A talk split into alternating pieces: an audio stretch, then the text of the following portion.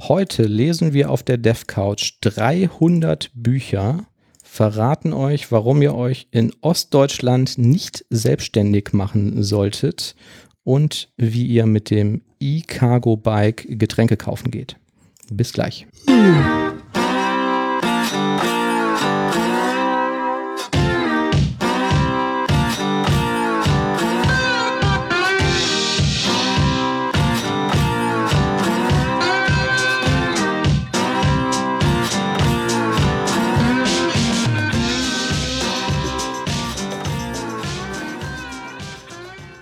Hallo Thomas. Hi Manuel.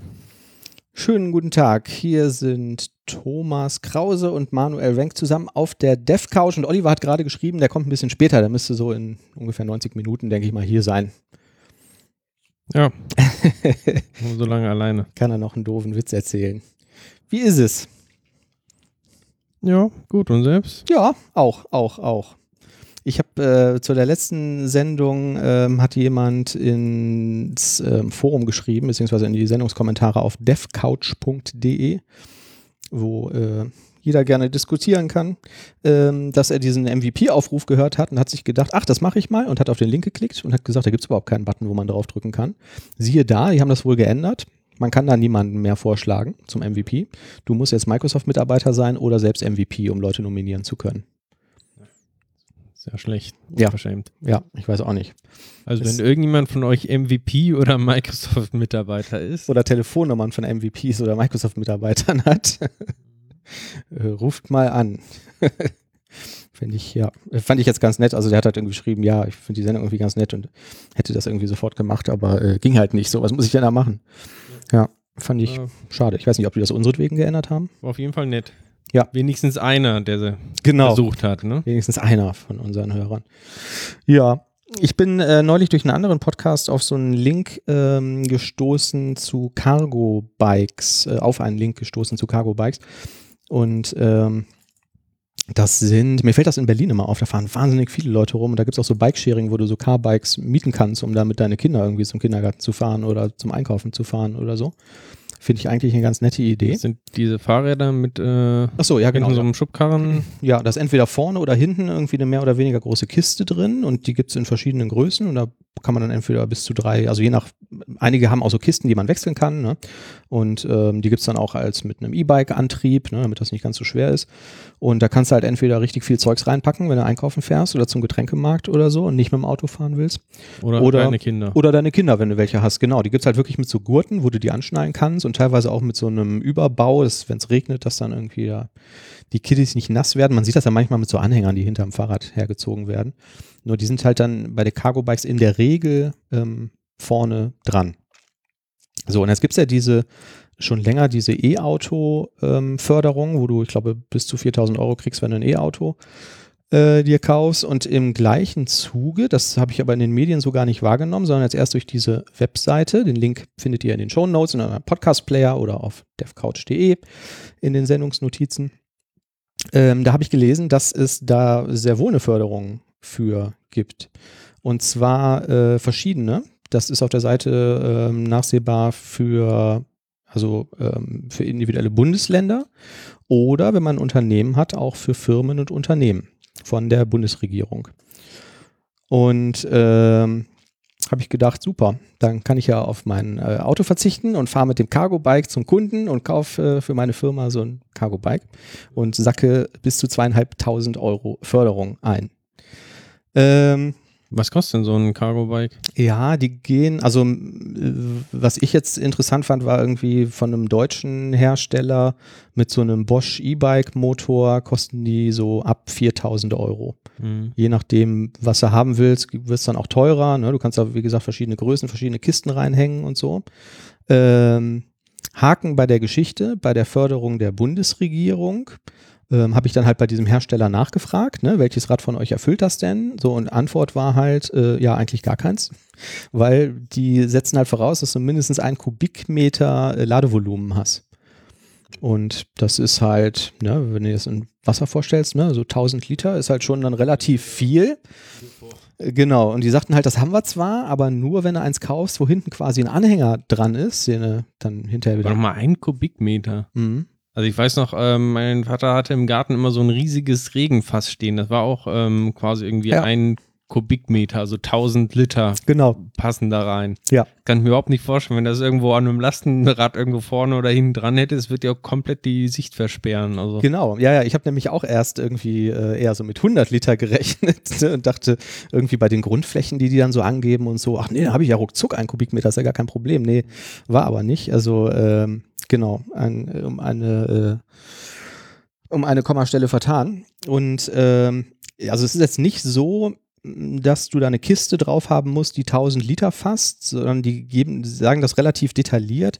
Ähm, das reicht halt, wenn du irgendwas reinstellen kannst, was ein Volumen von ähm, einem Kubikmeter hat, aber du musst halt noch drüber gucken können, wenn du auf dem Fahrrad sitzt. Ne? Also du kannst jetzt nicht sagen, ich stelle da eine 1000 Kubikmeter, also eine, eine, ein Kubikmeter Regentonne vorne rein und ähm, funktioniert halt schon, ne? Nee, du musst halt irgendwie auch noch dran vorbeigucken können. So, das ist irgendwie Auflage. Und das äh, geht halt bei den meisten Dingern nur, wenn du einen Anhänger hast.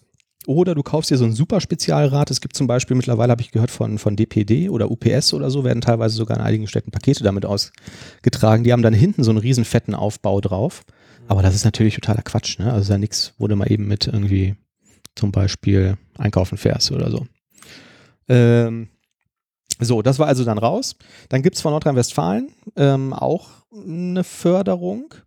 Ähm, blöderweise nur, wenn du deinen Hauptwohnsitz in einer NOx Grenzwert überschreitenden äh, Stadt hast. Mhm. Also Köln wäre drin Genau, zum Beispiel. ja. Da würdest du maximal 1000 Euro bekommen und dann gibt es auch nicht diese Auflage, dass das irgendwie diese, ähm, dieses große Volumen benötigt. Kann man die Sachen alle kombinieren oder schließen sie sich gegenseitig aus? Ähm, ich habe mir nur das angeguckt ähm, von der ähm, Bundesregierung, also von der BAFA ist die ab, äh, wofür steht das überhaupt? Bundes, ich klicke gerade drauf, Bundesamt für Wirtschaft und Ausführkontrolle. Ja. Äh, also das habe ich mir angeguckt und die sagen, du kannst das nicht kombinieren mit irgendwas anderem, ne? also das wäre dann ausgeschlossen. Und ob das in NRW auch so ist, weiß ich nicht, weil ähm, in der Stadt, in der ich wohne, die haben noch keine NOx-Grenzwertüberschreitung festgestellt, was glaube ich nur daran Schade. liegt, dass da keine Messstelle steht. Genau. ja. Schade, schade, genau, ja. Weil ich hätte das eigentlich ganz cool gefunden. Ne? Ich fahre immer mehr mit dem Fahrrad und ähm, ein so ein Ding, wo ich noch sage, ach da ist halt schwieriger aufs Auto zu verzichten, ist zum Beispiel, wenn du mal irgendwie Getränke einkaufen fährst oder irgendwie mal den, den Wochenendeinkauf machst oder so. Ich meine, unabhängig davon ähm, kannst du ja auch äh, so ein E-Bike, die einfach fürs Gewerbe quasi absetzen. Ne? Richtig. Also die, Genau, die ja. Kaufkosten, was ja auch einiges an Geld sparen kann. Genau, ja. Da gibt es halt dieses Wenn man es halt Dienst- gewerblich nutzt. Dienstwagen, ja. Privileg, was gefallen ist, du kannst es kaufen und komplett absetzen, ja. Das ähm, geht natürlich auch, ja. Aber mit dieser Förderung ähm, wäre es halt nochmal ein bisschen attraktiver gewesen, vor allen Dingen, weil die Dinger halt, wie gesagt, auch relativ teuer sind. Ne? Und es gibt äh, so Leasing-Angebot, habe ich auch gesehen. Mhm. Kann man quasi ähnlich wie ein, wie ein Auto auch Ja. leasen. Ja, ja. Ja, fand ich ganz interessant. Die Seite finde ich ganz cool. Ne? Die haben da so ein paar Konzepte und Räder irgendwie vorgestellt und mal auf einer Seite zusammengefasst, was gibt es für Förderungen und wo. Cool. Mhm. Ähm, Themenwechsel. Ja. Ein Kollege von mir hat mich auf einen interessanten Kickstarter aufmerksam gemacht. Oha. Und zwar auf den Meadow Kickstarter. Mhm. Mal was davon gehört? Nein. Flushing Meadows habe ich mal gehört. Hat irgendwas mit Tennis zu tun. Nee. Und zwar geht es davon, wir schreiben, dass äh, die, die Power quasi von einem Raspberry Pi in einer Größe vom Arduino und quasi äh, mit einer .NET-Plattform. drauf. Ah. Das heißt, du hast quasi einen .NET-Standard auf so einem Mini-Gerät, ähm, was ja, ist jetzt nicht vergleichbar mit dem PC von der Power, aber sag ich mal ausreichend ist, um Mhm. diverse Anwendungen ähm, darüber zu machen. Ja. Und kann halt damit, ja, vielleicht kleinere Home-Automation-Projekte, irgendwelche Sensoren abfragen, sowas. Und das Ganze ist alles in C-Sharp oder einer beliebigen .NET-Sprache halt geschrieben. Ja. Kannst, kannst du mal deine äh, NuGet-Pakete einbinden, was auch immer du irgendwie brauchst. Mhm. Ähm, Fand ich ganz interessant. Der Kickstarter ist auch wohl schon mehr als erfüllt. Also Ziel waren irgendwie 20.000, jetzt sind sie schon bei 60.000 Euro. Mhm. Ja. Klingt interessant, aber da gibt es noch nichts, ne? Also die sammeln jetzt Geld dafür, das zu entwickeln oder in Serie zu produzieren, oder? Ähm, genau, ich habe nicht genau geguckt, ähm, wie das ist. Normalerweise hast du bei so Kickstartern ähm, so Belohnungen quasi, die du bekommst. Da steht ab 50 US-Dollar und voraussichtliche Lieferung Februar 2019. Also Mhm. noch nicht direkt so weit, aber scheint jetzt auch nicht so weit entfernt zu sein. Okay. Und du hast halt auch Ähm. direkt dann Libraries dabei für .NET, um ähm, auf diverse Pins halt, die auf dem Board drauf sind, ähm, zuzugreifen. Also meinetwegen, du hast jetzt irgendwie einen Temperaturfühler oder sowas, der analog ausgelesen wird und möchtest darüber jetzt irgendwie ein Display steuern. Das kannst du halt alles daran anschließen ähm, und dann halt über diese .NET Libraries entsprechend programmieren. Cool. Ein ähm, Kollege von uns, also von dir und mir, hat für ein, ähm, ich glaube, irgendeine Landesbehörde oder so, oder irgendein, ja doch, ich glaube, irgendein Gewässeramt oder sowas, äh, mit so einer Hardware auch so Wasserqualitätssensoren gebaut. Und ähm, hat da auch irgendwie hunderte von irgendwo verteilt. Da läuft auch irgendeine .NET-Software drauf. Ich weiß nicht genau, wie das funktioniert oder was das für eine Hardware ist. Aber die ähm, pumpen dann damit auch irgendwelche Daten in die, in die Cloud, um irgendwelche äh, Live-Daten von Gewässerqualitäten zu sehen und so. Das fand ich eigentlich auch ganz interessant. Ne? Für sowas ist das ja immer ähm, ganz nett, wenn man so eine Hardware schon hat und die dann auch mit .NET programmieren kann. Klingt ja eigentlich ganz nett. Ich bin bei, ja, Ich wollte nur sagen, ich habe mich auch, ähm, also mich interessiert auch das ganze Thema Home Automation ein bisschen. Ähm, ich habe in der Vergangenheit auch schon mal erzählt, dass ich so bisschen in der Wohnung quasi jetzt äh, Lichter automatisiert habe, die über entsprechend ähm, Philips und diese Dame mit dem Namen Alexa. Ich sag das nicht so laut, sonst springt ich wollte an. gerade sagen, sag das nicht laut, sonst geht hier wieder das Licht aus oder so. Ähm, und wollte jetzt auch so, ein, also mich würde interessieren, so ein paar Sensoren irgendwie im Haus zu verteilen, dass man also vielleicht in jedem Raum einfach so einen Temperatur, einen Temperatursensor hat, ähm, vielleicht auch Luftfeuchtigkeit und so ein paar Standardwerte einfach, ne, die man vielleicht über eine App dann sich anschauen kann, sieht, oh, ich müsste jetzt mal hier im Büro wieder das Fenster aufmachen, da ist gerade ein bisschen äh, Luftfeuchtigkeit zu hoch oder zu niedrig, wie auch immer. Ähm, hatte mir es mal angeguckt, aber war irgendwie nicht so richtig zufrieden mit dem, was ich da gefunden habe. Also dieses ganze äh, Philips-Zeug, das läuft über Zigbee, über so ein Protokoll, aber ein Unterprotokoll nennt sich Zigbee Lightlink. Mhm. Das heißt, das ist eigentlich äh, nur dafür ausgelegt, um halt Lichter zu steuern. Also es gibt irgendwie da Lichter, Schalter und das war es eigentlich mehr oder weniger auch schon. Ne? Aha. viel mehr kannst du darüber halt nicht machen. Also Ähm, kannst keine Helligkeitsdaten übertragen oder Luftdrücke oder so zum Beispiel oder so wahrscheinlich. Nee, also es gibt zwar im Zigbee selber irgendwie dann andere Spezifikationen, aber die werden halt ähm, Mhm. jetzt erstmal von diesem Philips Hue zumindest nicht, nicht abgebildet. Die kannst du nicht in der App irgendwie dann sehen oder steuern oder sowas. Mhm. Und diese, ähm, die Hue Bridge, die man ja braucht für die Steuerung, die unterstützt das halt auch nicht. Okay. Ähm, und Zigbee hat halt allgemein auch so ein bisschen das Problem, das ist halt sehr offenes Protokoll, was aber auch nicht so genau spezifiziert ist, sodass jeder Hersteller so ein bisschen sein eigenes Zeug macht und die nicht immer untereinander so kompatibel sind. Also wenn man mit normalen Lampen oder sowas geht das mittlerweile relativ gut, aber kompliziertere Sachen wären auch deshalb schwierig. Habe ich gesehen, in Amerika ist eher, und mittlerweile in Deutschland kommt das auch ein bisschen, gibt es einen anderen Stand, nennt sich Z-Wave. Ähm, als Alternative. Ja. Das ist eher so ein Protokoll, das wurde von einem Hersteller quasi vor allem ähm, entwickelt, äh, veröffentlicht und die zertifizieren auch entsprechend die Geräte. Mhm.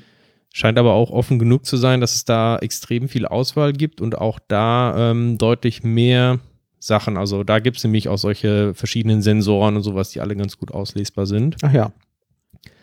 Da habe ich mir als nächstes angeguckt, wie kann ich denn jetzt meine Zigbee-Geräte, die ich schon habe, ähm, vielleicht kombinieren mit irgendwelchen Z-Wave-Geschichten oder was anderes und bin dann auf ein sehr interessantes äh, Projekt gestoßen. Das war auch mal ein Kickstarter, nennt sich ähm, Homey, also Mhm. wie Home und dann noch ähm, Y hinten dran. Ja. Und die haben quasi so ein so eine Bridge, so ein oder Hub oder wie auch immer man das nennen soll. Und unterstützen da ganz viele Protokolle mit. Also sowohl Z-Wave als auch Zigbee. Die können aber auch Infrarotsignale irgendwie für deinen Fernseher irgendwie, für, also um Fernbedienung zu simulieren, aussenden. Mhm. Die haben auch speziellen ähm, Funkfrequenzen für solche ähm, analogen Wetterstationen oder sowas. Da gibt es halt auch irgendwie so einen Standard, dass die auf so einem, äh, auf einer Frequenz funken. Mhm. Also ganz verschiedene Standards, die unterstützt werden. Und jedes Gerät, was du da anbindest, wird quasi über so eine App abgebildet auf dem Ding. Ach ja. Und diese Apps, die sind quasi ähm, fast alle aus der Community entwickelt, mhm. über offene Bibliotheken als äh, Node.js-Anwendung. Ja. Also sieht auch ziemlich trivial aus, da Sachen einzubinden. Und es gibt halt für etliche Geräte da Sachen. Also ich habe mir angeguckt, zum Beispiel wie jetzt meine ähm, mein Denon Receiver irgendwie, da gibt es halt auch eine App für, um den zu steuern.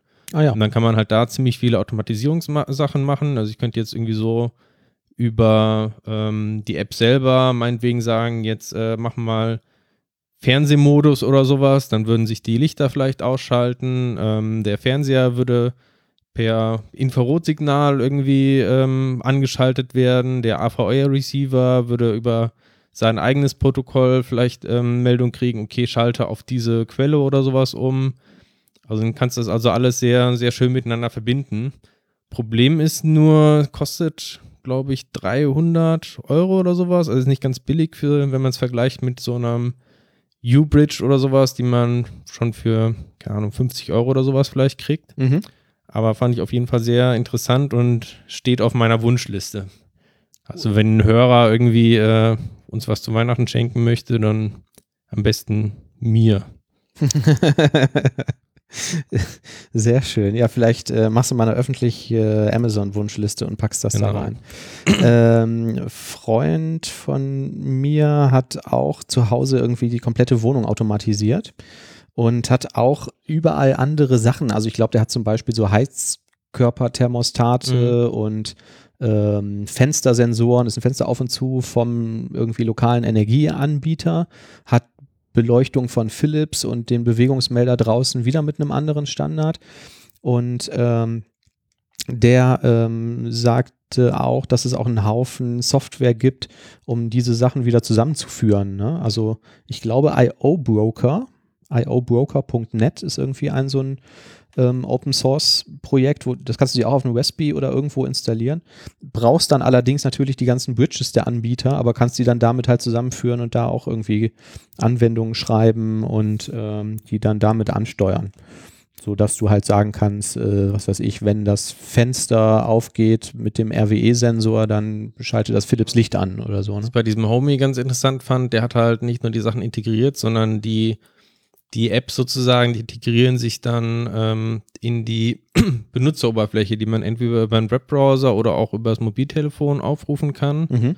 Und da hast du ja dann entsprechende Kacheln halt, um das Ganze schön grafisch darzustellen und hast auch so eine Möglichkeit, so selber Regeln zu definieren per Drag and Drop. Also wenn das passiert, dann löse folgende Aktion aus. Ne? Also ja. meinetwegen, wenn die Sonne aufgeht, dann schalte das Licht an oder wie auch immer. Also das geht halt relativ einfach, ohne dass man jetzt selber sich äh, irgendwie irgendwo draufschalten muss und richtig programmieren muss. Ne? Cool. Klingt doch ganz spannend. Ja.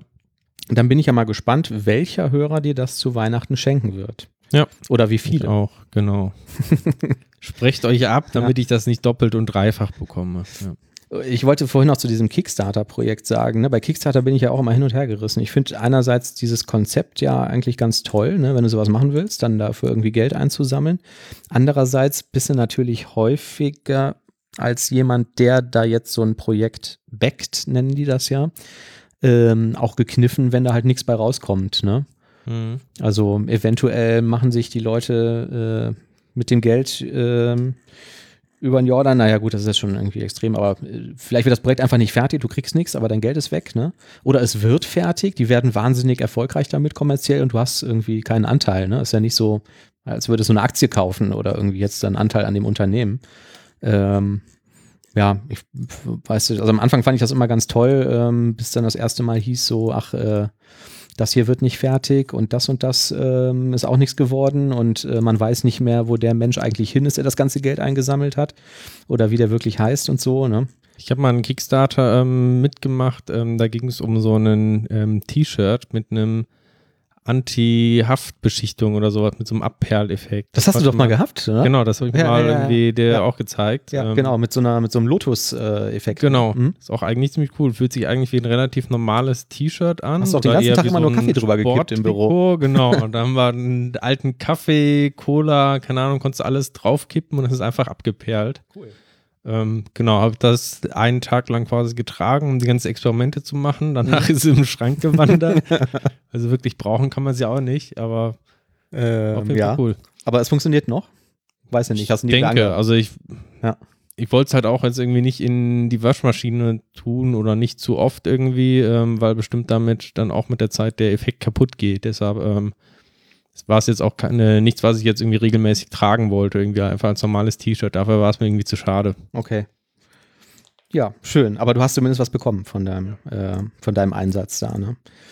So, und jetzt hast du gesagt, dieses, ähm, war das dieses Z-Wave?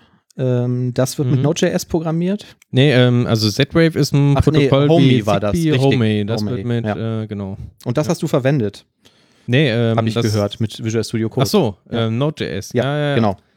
Ähm, ich hatte quasi beruflich die, die Anforderung, dass ich äh, für ein Projekt, was in Node.js geschrieben wurde, quasi einen Pull-Request ähm, machen musste, um ein Feature danach zu liefern und war eigentlich meine erste richtige Erfahrung oder größere Erfahrung mit ähm, Node.js Mhm. und hatte auch überlegt, okay, wie richte ich es am besten ein, hatte auch mal ein paar Experimente mit ähm, Visual Studio gemacht, fand das aber irgendwie relativ umständlich und habe dann Visual Studio Code stattdessen ausprobiert. Das hat mir eigentlich sehr gut gefallen, also da konnte man ziemlich gut mitarbeiten. Es war jetzt, ähm, waren jetzt keine großen Abstriche jetzt irgendwie gegenüber dem richtigen Visual Studio, also es war vor allem von der Einrichtung halt her sehr einfach. Du konntest halt irgendwie dieses, dein Verzeichnis da öffnen. Ähm, es hat relativ gut direkt out of the box ähm, geklappt mit dem Projekt, Ja. was ich da benutzt habe, obwohl das vielleicht jetzt ursprünglich gar nicht in Visual Studio Code ähm, geschrieben wurde. Du meinst jetzt Visual Studio Code an sich hat dir jetzt gut gefallen oder ähm, die Kombination mit Node.js? Ähm, die Kombination, also ich weiß Ja. nicht, ähm, ob Visual Studio Code mit jetzt C-Sharp oder sowas Mhm. ähm, gleich gut funktionieren würde. Das kann ich nicht beurteilen. Ja.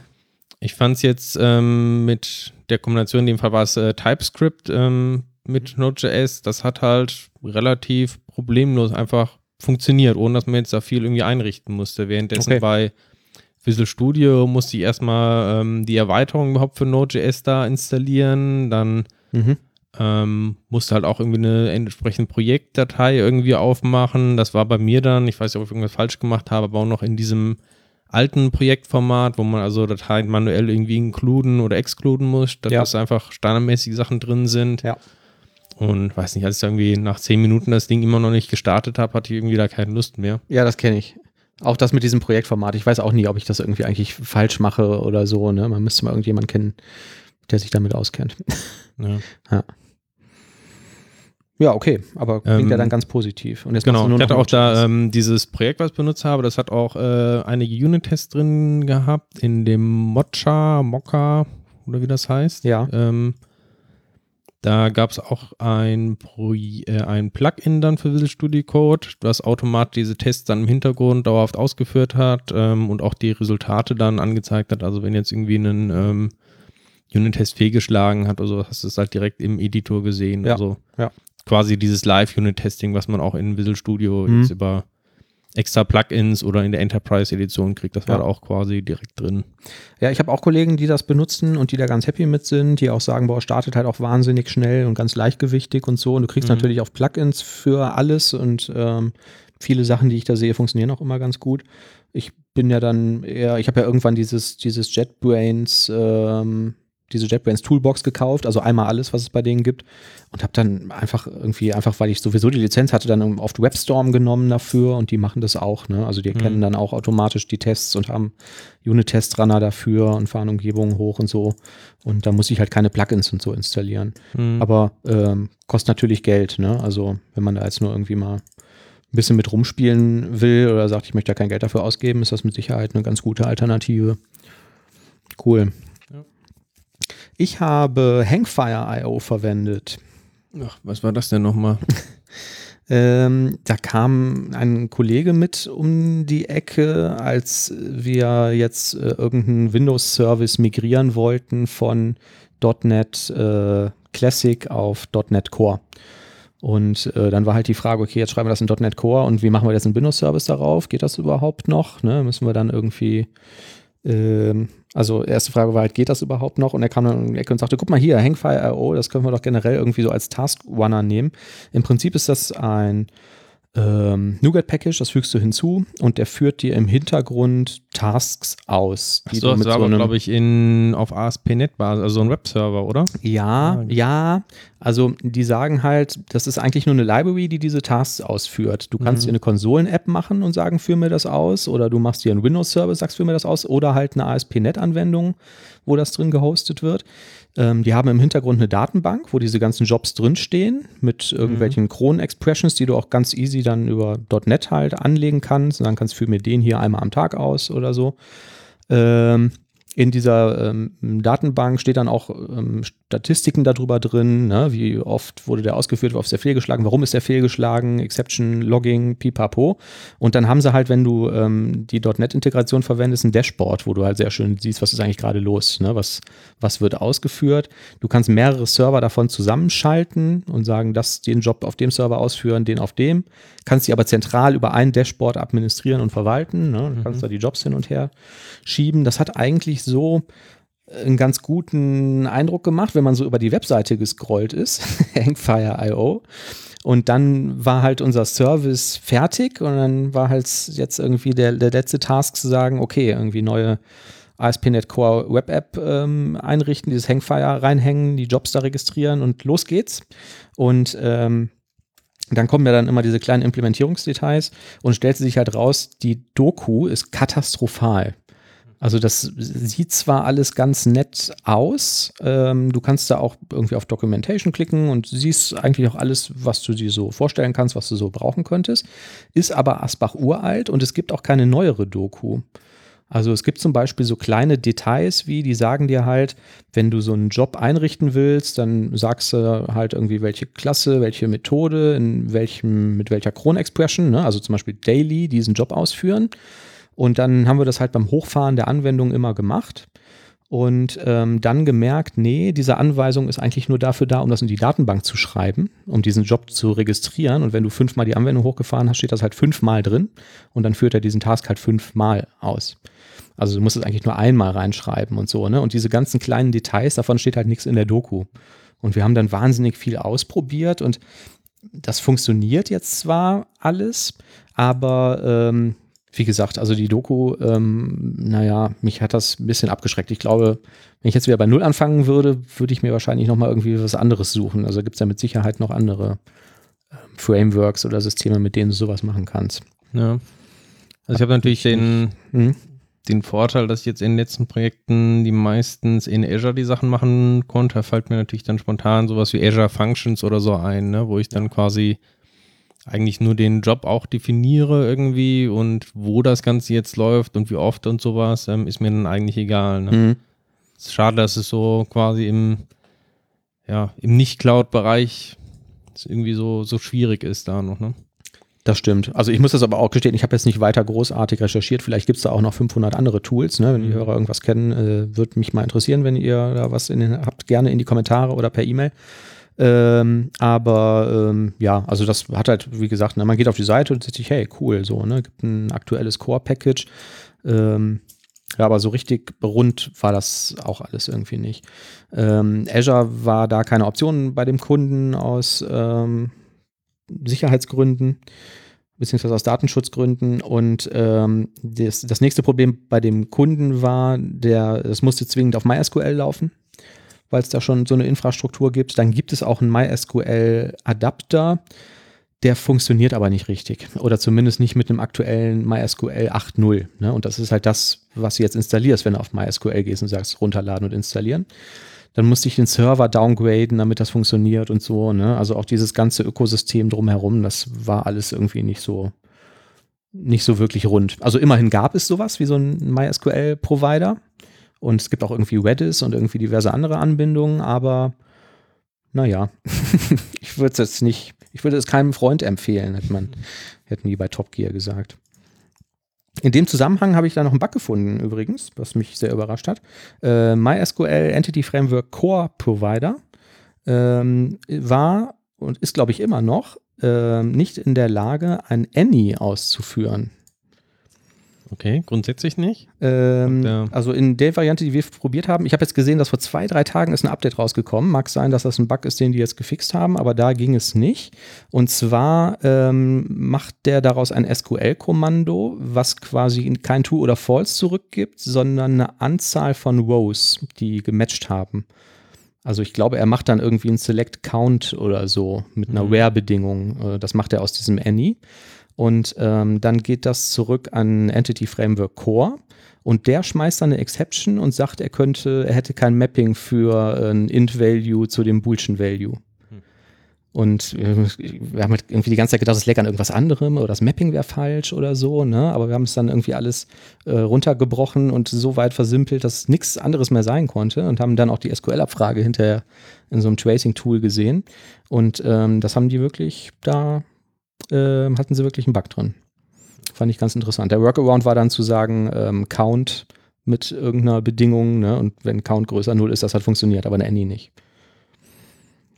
Ja, es wundert einen, dass dann solche ja. eigentlich Basics irgendwie nicht funktionieren, ne? Genau. Dann habe ich auf der Microsoft Homepage geschaut, also auf der offiziellen EF Core Doku und die haben gesagt, also deren Empfehlung generell war, ähm, nimm nicht den Oracle EF Core Provider, sondern so ein Open Source Projekt, ich glaube, das hieß Promelo oder so, was quasi ein EF Core Provider für MySQL ist, aber nicht der offizielle von Oracle. Das kann daran liegen, dass der noch relativ frisch ist, dieser Provider von Oracle, und der andere einfach schon viel länger da ist und die Doku vielleicht seit ein paar Tagen nicht mehr aktualisiert wurde.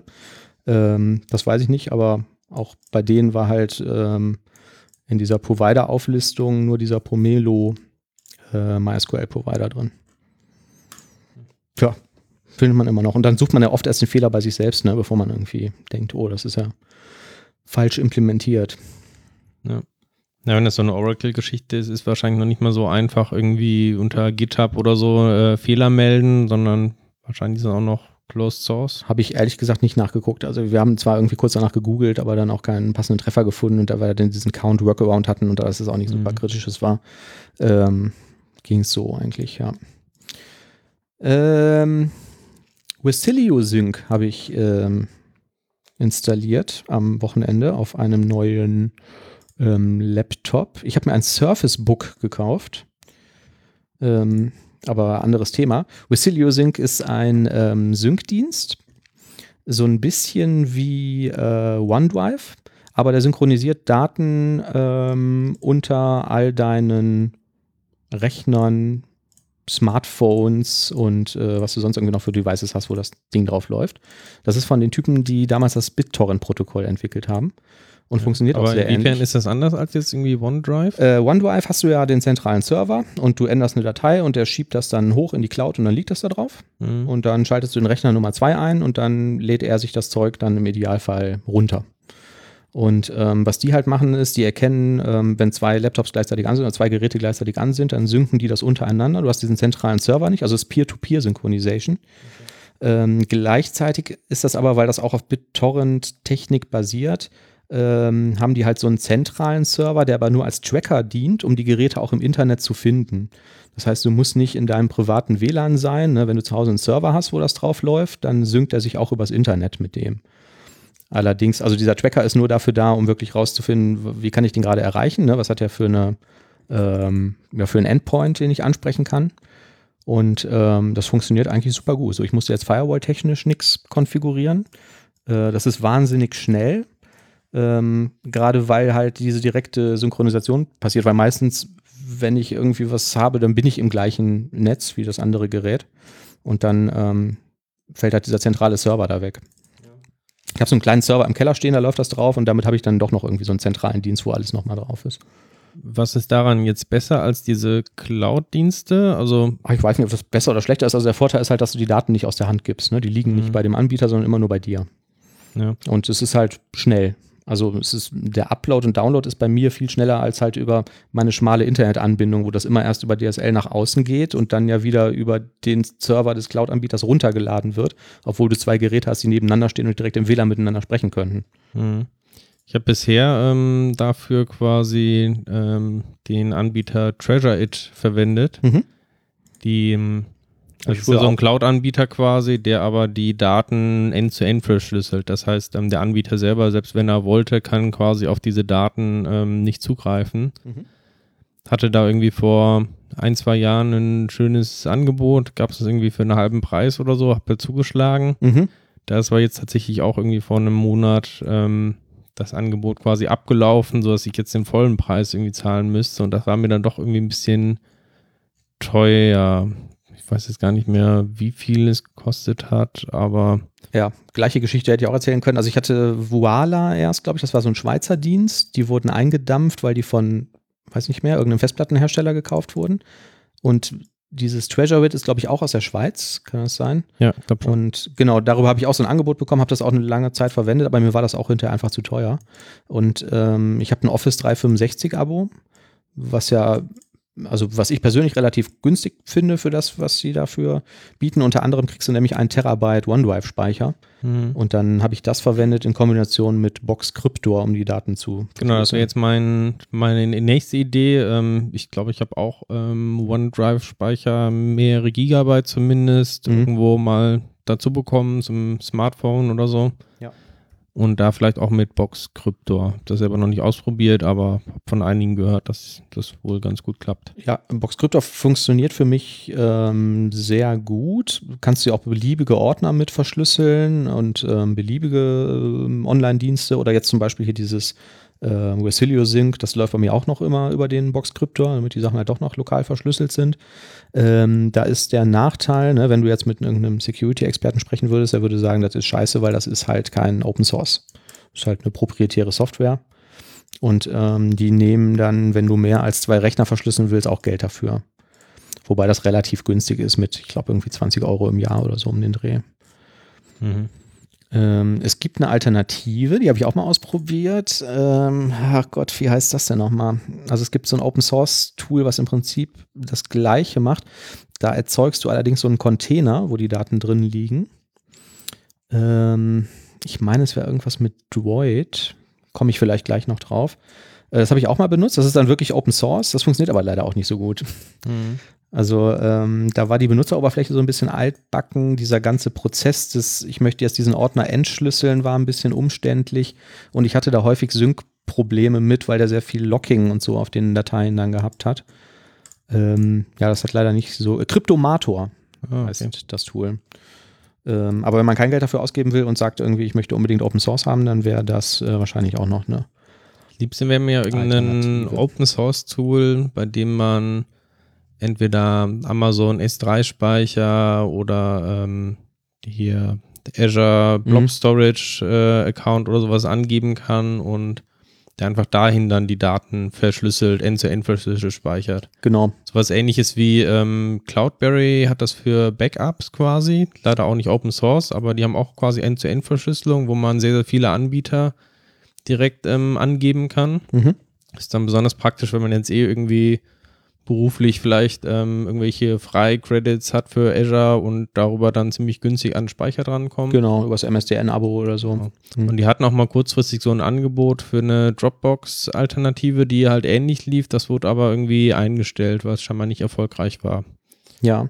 Ähm, Ja, was du ja wohl auch machen kannst, ist irgendwie mit ähm, OpenPGP oder so dein Zeugs verschlüsseln. Ne? Aber da habe ich jetzt ähm, für, für Windows und Mac noch nie irgendwie eine Software gefunden, die das bequem automatisiert nutzbar macht. mh. Also es, ich habe, du findest natürlich ganz viele Skripts und so, die das machen, aber ich hätte dann schon gerne, dass das irgendwie völlig transparent ist. Ne? Also irgendwie Passwort eintippen nach dem Booten und dann möchte ich das Zeug halt nutzen. Also mag auch sein, dass es da irgendwas gibt, was irgendwie schön nutzbar ist mittlerweile, aber ich habe das vor zwei, drei Jahren habe ich ja auch mal irgendwie nachgesucht und habe da auch nichts nichts Brauchbares gefunden. Schade eigentlich. Ähm, nächstes auf der Liste.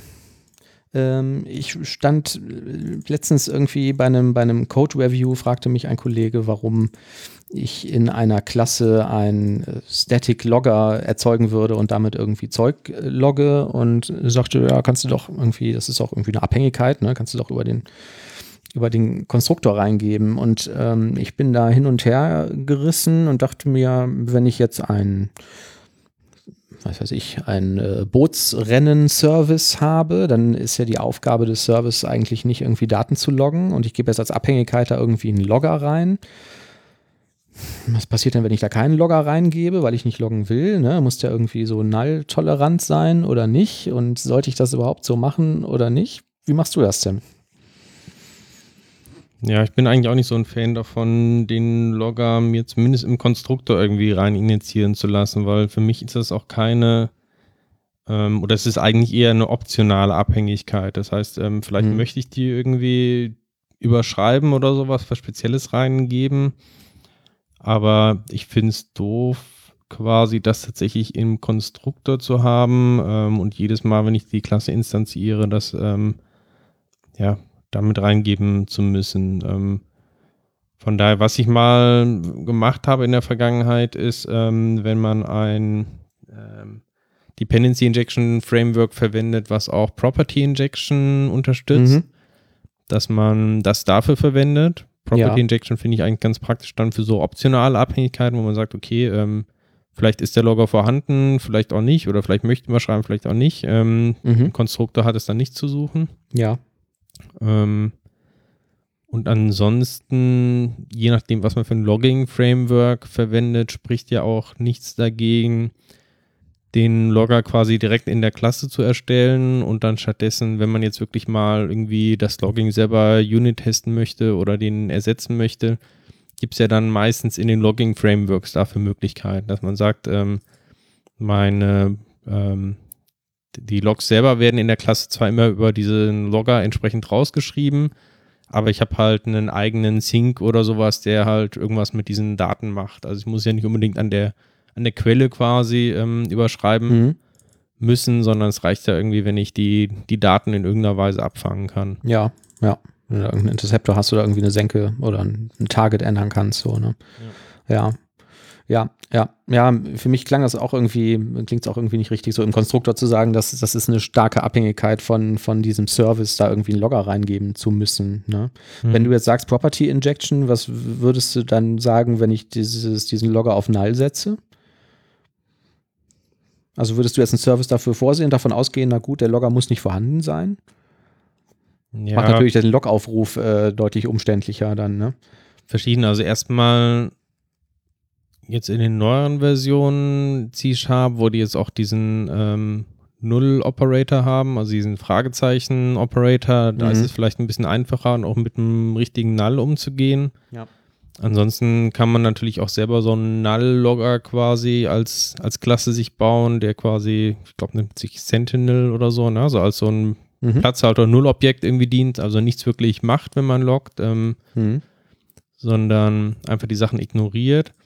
Oder aber, ähm, und das macht vielleicht im Fall von Logging eher Sinn, wenn man generell eigentlich alle Sachen immer loggen möchte, ähm, dass man vielleicht dann tatsächlich über eine Static Factory oder wie auch immer die Sachen, den Logger instanziert und den trotzdem halt von außen überschreibbar macht. Ne? Aber ich glaube, das kommt sehr darauf an, was man halt für Frameworks und für, ja, fürs Logging und fürs äh, Sonstige verwendet, hm. was da der beste Weg ist wir, ähm, ich habe vor, vor ähm, Ewigkeiten mal irgendwie einen Artikel für die .NET Pro geschrieben, wo ich mit Castle Core quasi so automatisch einen Wrapper habe erzeugen lassen, der dann quasi automatisch gelockt hat. Also der Return Value und der Auf, die Aufrufsparameter einer jeden Public Methode einer Klasse wurden dann halt irgendwie automatisch über so einen Logger ähm, rausgeschrieben.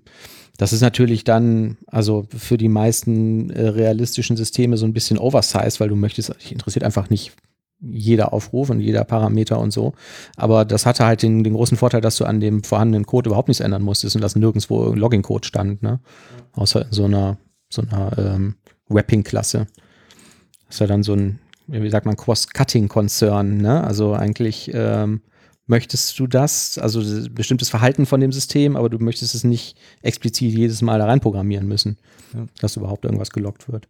Ich habe auch ich glaube, man macht oder viele Entwickler machen auch einen Fehler, zu viel zu loggen oder vielleicht dann auch eine Unterscheidung zwischen Logging und Tracing nicht wirklich zu machen. Ne? Mhm. Also beim Tracing will ich ja eigentlich tatsächlich die ähm, eine Nachvollziehbarkeit haben, also ähm, welchen welche Codeabschnitte sind ausgeführt worden und damit man genau weiß jetzt, ähm, wie ist vielleicht ein bestimmter Fehler oder sowas zustande gekommen. Ne? Ja.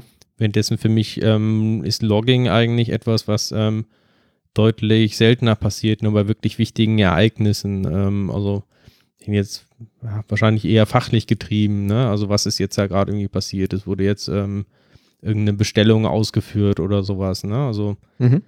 und wenn man das quasi auf wirklich diese ganz elementaren Ereignisse quasi reduziert, also die allerwichtigsten Ereignisse, dann ist es, glaube ich, auch eher in Ordnung, wenn man ähm, quasi tatsächlich Logger sich injizieren lässt bei den speziellen Klassen irgendwie, wo das notwendig ist. Ja. Aber es wäre halt nichts irgendwie, was ich jetzt überall in jeder Klasse habe ähm, und wo ich jetzt äh, meinen ganzen Code damit verziehe. Ich glaube, dann geht das eher in Richtung Tracing. Mhm. Und ich glaube, Tracing, das wäre halt wirklich tatsächlich kein Service vom, aus meiner Sicht, den ich mir jetzt irgendwie initiieren lassen würde. Ja. Wir haben tatsächlich vor einem Jahr oder so für ein Projekt mal so ein Logging-Konzept geschrieben. Und ähm, das hat so prinzipiell auch ganz gut funktioniert. Also einfach mal so Rules festgelegt, was loggen wir eigentlich und mit welchem Level und wann und wie und wohin und weshalb und so. Und ähm, das könnten wir vielleicht mal in einer der folgenden Sendungen nochmal ähm, aufgreifen. Ich habe das jetzt gerade nicht, komme ich gerade nicht dran an das Dokument. Ähm, und dann vielleicht auch nochmal drüber sprechen, was da im Nachhinein rausgekommen ist. Also das Konzept war eigentlich ganz okay, aber im Nachhinein hat sich auch rausgestellt, wir loggen eigentlich viel zu viel, ne? auch mit dem Zeug, was wir da ähm, damals festgelegt haben, obwohl das schon so ein bisschen reduziert war. Und ähm, andere Sachen, die halt sehr, sehr interessant sind, haben wir dafür nicht gelockt und so. Aber ähm, ja, das ist eigentlich ein ganz spannendes Thema, ne? Liest man so relativ selten. Ja, also ich bin ein großer Fan davon. Also wie gesagt, ähm, nur die wirklich wichtigen Ereignisse loggen und ähm, strukturiertes Logging. Das heißt, ähm, jedes Event sollte halt nicht irgendwie einfach eine Textnachricht oder so sein, sondern am besten irgendeine feste ID haben mhm.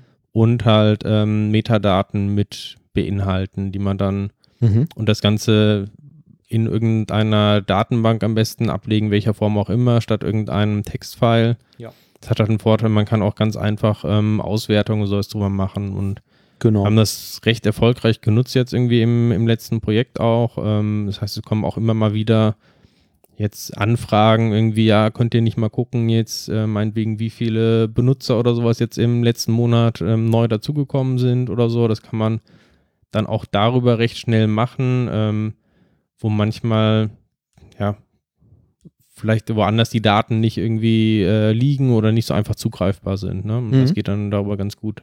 Ja, ja. Ja, ist auch so meine Erfahrung. mit ähm, Application Insights, da hast du natürlich mhm. auch ähm, ganz viele weitere Daten, ähm, bis hin zu welchen Requests, welche Benutzer und sowas. Ähm, ja. Eigentlich passt das super. Ja. Ja, ist auch so meine Erfahrung. Ne? Also du kannst das ja auch mit so irgendwie Loggern wie Serilog oder so, sind ja ganz beliebt. Die haben ja eh direkt automatisch, mhm. mehr oder weniger automatisches strukturierte Logging mit drin. Und wenn du jetzt sagst, oh, Cloud äh, ist aber Teufelszeug, will ich nicht, könntest du ja auch noch relativ easy zum Beispiel eine Mongo-Datenbank hochfahren und die Dokumente da reinschieben, also die, die Logging-Events da reinschieben und hast ja dann auch relativ easy Statistiken darüber oder irgendwie äh, kannst da ganz gut Auswertungen drüber machen und so. Ja, finde ich auch. Das ist immer schöner als. Ich, ähm, für diese Sache hm. gab es, glaube ich, die SEQ, ne? SEQ, das war doch auch ein. Ja, das verwenden ja. wir auch in einem Projekt, genau, ja. Das äh, ist halt leider, wenn man jetzt Application Insights einmal gesehen hat, ist das natürlich irgendwie Spielzeug dagegen, ne? Also es ist halt einfach ein Logging. Dieses SEQ ist halt einfach ein, ein Server, den du installierst, der hat halt irgendeine kleine Datenbank oder eine größere Datenbank dahinter.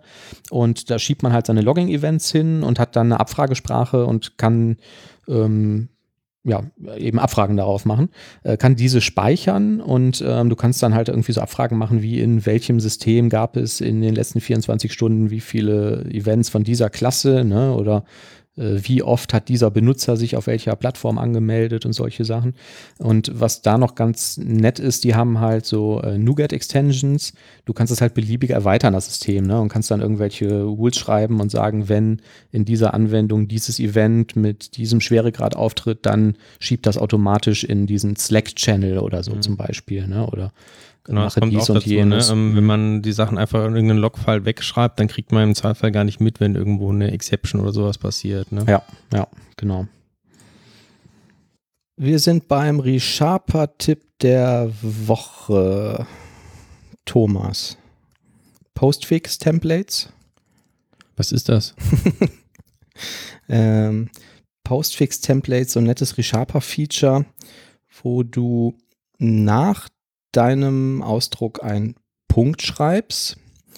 Ähm, ah, okay. ReSharper erkennt anhand des Typens, also wenn es zum Beispiel, was weiß ich, ein Enumerable ist oder ein Referenztyp oder ein String oder so, was er da für Postfix-Templates in seiner Library hat und bietet dir dann verschiedene Sachen an. Also du schreibst zum Beispiel Argument Null Exception, Punkt, äh, dann bietet dir im IntelliSense an Throw, du äh, mhm. sagst irgendwie T, um das auszuwählen, drückst Enter und er macht daraus ein Throw New Argument Exception und ja. so. Also stellt die Reihenfolge dann irgendwie um. Genau, stellt die Reihenfolge um. Mhm. Finde ich eigentlich ganz, ähm, ganz cool, weil ich mich häufig dabei erwische, dass ich dann ähm, irgendwie Code schreibe und dann, dann doch wieder mit dem Cursor irgendwie an den Anfang springen muss, um dann doch noch ein for each außenrum oder davor zu schreiben oder so. Ne? Und du kannst halt irgendwie zum Beispiel so ein Enumerable nehmen und sagst dann irgendwie Punkt for each und dann macht er den for each außenrum. Wir haben das schon relativ lange jetzt, also mhm. ein Jahr oder sowas zumindest. Ähm, ich habe es aber, glaube ich, noch nie genutzt. Also ich weiß, dass das irgendwie gibt, mhm. aber irgendwie ist es mir nicht ins Blut übergegangen, das tatsächlich so zu verwenden. Also ich würde, glaube ich, tatsächlich im Zweifelsfall dann mit dem Cursor ja. an den Anfang springen. Genau so mache ich das auch. Dann fällt mir hinterher immer wieder ein, dass es das ja gibt und dass ich aber die ganzen verfügbaren Default-Templates nicht auswendig kenne. Deswegen packen wir mal die Links in die Show Notes. Ähm, da ist eine Auflistung der Standard-Templates ähm, und das ist echt ziemlich äh, nützlich. Und was vor allen Dingen ganz nett ist, Erstmal hast du das beim ReSharper und beim Rider automatisch drin. Die haben auch die gleichen Templates, weil es ja auch im Hintergrund die gleiche Engine wahrscheinlich ist, die da läuft. Und du kannst das sehr schön erweitern durch Source-Templates, habe ich jetzt gelernt. Ähm, Source-Templates heißt, du packst dir ein, ähm, ein Projekt in deine Solution hinzu, ähm, in das du halt äh, projektspezifische oder abteilungs- oder firmenspezifische Templates reinpackst. Und der ReSharper äh, erkennt das dann automatisch. So, dass du dann irgendwie, also ähm, auch da wieder Link in den Link in den Show Notes. Du schreibst im Prinzip eine Extension Method. Also du machst irgendwie hier in dem Sample auf der, auf der Webseite, sagen die halt, du machst eine Public Static Class foo ähm, und schreibst dann wie bei einer Extension Method Public Static Void for each von T äh, sagst dann, wie bei einer Extension Method, auf welchen Typ du das anwendest, ne? also this I enumerable und äh, schreibst da rein dann quasi dein, dein Template, was er damit machen soll mit dem enumerable, machst da so ein Attribut drüber über die Methode, Source Template und das führt halt dazu, dass es automatisch erkennt und das dann sofort verfügbar ist in diesem IntelliSense Postfix Templating. Aber er würde Eigentlich dann quasi den, cool. Methodenkörper einsetzen statt dem Aufruf dieser Extension Method? Oder wie? Also ich habe es nicht ganz verstanden, wie das. Ja, du musst, glaube ich, mal auf diesen ähm, Link klicken, der in unserem, ähm, in unserem Sendungsdokument ist und mal über den ähm, Code scrollen. Die haben dann da drin ähm, eine eigene Syntax. Du kannst da Platzhalter auch reinfügen und so, wie du das vielleicht auch aus diesen ähm, Source-Templates vom, vom ReSharper kennst. Ähm, die Besonderheit ist wirklich, dass du ein eigenes Projekt ähm, deiner Solution hinzufügst und das damit dann automatisch erkannt und verfügbar ist. Ja, aber es ist tatsächlich so, wie ich es gerade versucht habe zu beschreiben. Ja. Ne? Also du ähm, hast halt die Syntax wie eine normale Methode, die du halt definierst in diesem speziellen Projekt. Richtig. Und wenn du dann quasi diesen Methodenaufruf machst, der quasi als so ein Postfix-Template dann irgendwie erkannt wird, mhm ersetzt er dann quasi an dieser Stelle im Editor den Methodenkörper mit einigen Besonderheiten. Genau, ja. Und die Besonderheiten so. siehst du halt, wenn du ein bisschen runterscrollst. Da gibt es die Überschrift Template, Method and its Body. Da gibt es halt so diverse Platzhalter, die eigentlich in C-Sharp-Kommentare sind, aber die er dann auswertet, äh, wo du dann zum Beispiel auch irgendwie Du kennst das vielleicht, wenn du eine, eine, Klasse schreibst und schreibst dann, willst eine Property einfügen. Beim Resharper schreibst du dann Prop, Tab. Mhm. Und dann hast du ja, dann springt der Cursor ja zu vordefinierten Stellen, wo du den Typen einträgst und den Namen der Property und so, ne? Und solche Platzhalter kannst du auch in diese Source-Templates reinsetzen. Und ähm, das ist eigentlich eine ganz, ganz coole Sache, wenn das so Stück für Stück wächst. Du kannst auch ein Nougat-Package daraus erzeugen und sagst irgendwie, ich lege erstmal ein neues Projekt an und ähm, ziehe mir über mein Package meine ganzen Templates mit rein und habe die dann in der IDE zur mhm. Verfügung. Also das muss dann natürlich nicht mitkompiliert werden, das wird nicht Teil des, des, äh, des Out, äh, ist nicht Teil des, des der Artifacts, das fällt hinterher nicht aus dem Compiler raus oder so, sondern ist einfach nur ähm, dir im, im IntelliSense ja. oder im ReSharper IntelliSense. Ja, auch gerade, man kann verfügbar. so einige Berechnungen machen, also diese New GUID-Funktion mhm. ähm, könnte man dadurch abbilden, dass man an der Stelle irgendwie eine, eine GUID oder sowas dann einfügt. Genau. ja. ja oder Logging oder so. Ne? Du könntest rein theoretisch erst irgendwie deinen String schreiben und dann schreibst du dahinter Punkt .log und dann ähm, kapselt der das quasi mit deinem Standard-Logging-Aufruf irgendwie ein oder so, ne? dass diese mhm. Information jetzt rausgeloggt wird. Ne? Das ist eigentlich, ähm, finde ich das ganz nett.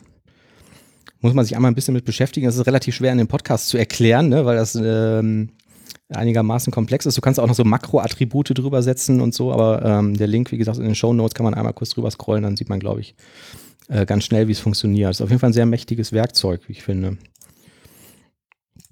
Und wenn das so Stück für Stück wächst, dann ähm, äh, gewöhnt man sich auch wahrscheinlich schneller dran und fängt dann nicht mehr an, mit dem Cursor rumzuscrollen und irgendwie nochmal davor zu gehen. Ja. Fand ich ganz nett. Postfix Templates ist das Stichwort. Ähm, wo wir da gerade sind, ähm, ich habe äh, ein paar, äh, manchmal ist man echt überrascht. Ne? Ich habe jetzt irgendwie, ähm, kaufe ja immer irgendwelche spannenden Bücher und so und blätter dann da durch und finde manchmal irgendwie Sachen, wo ich dachte, hä, wusste ich gar nicht, dass es das geht, dass das gibt. Using Static.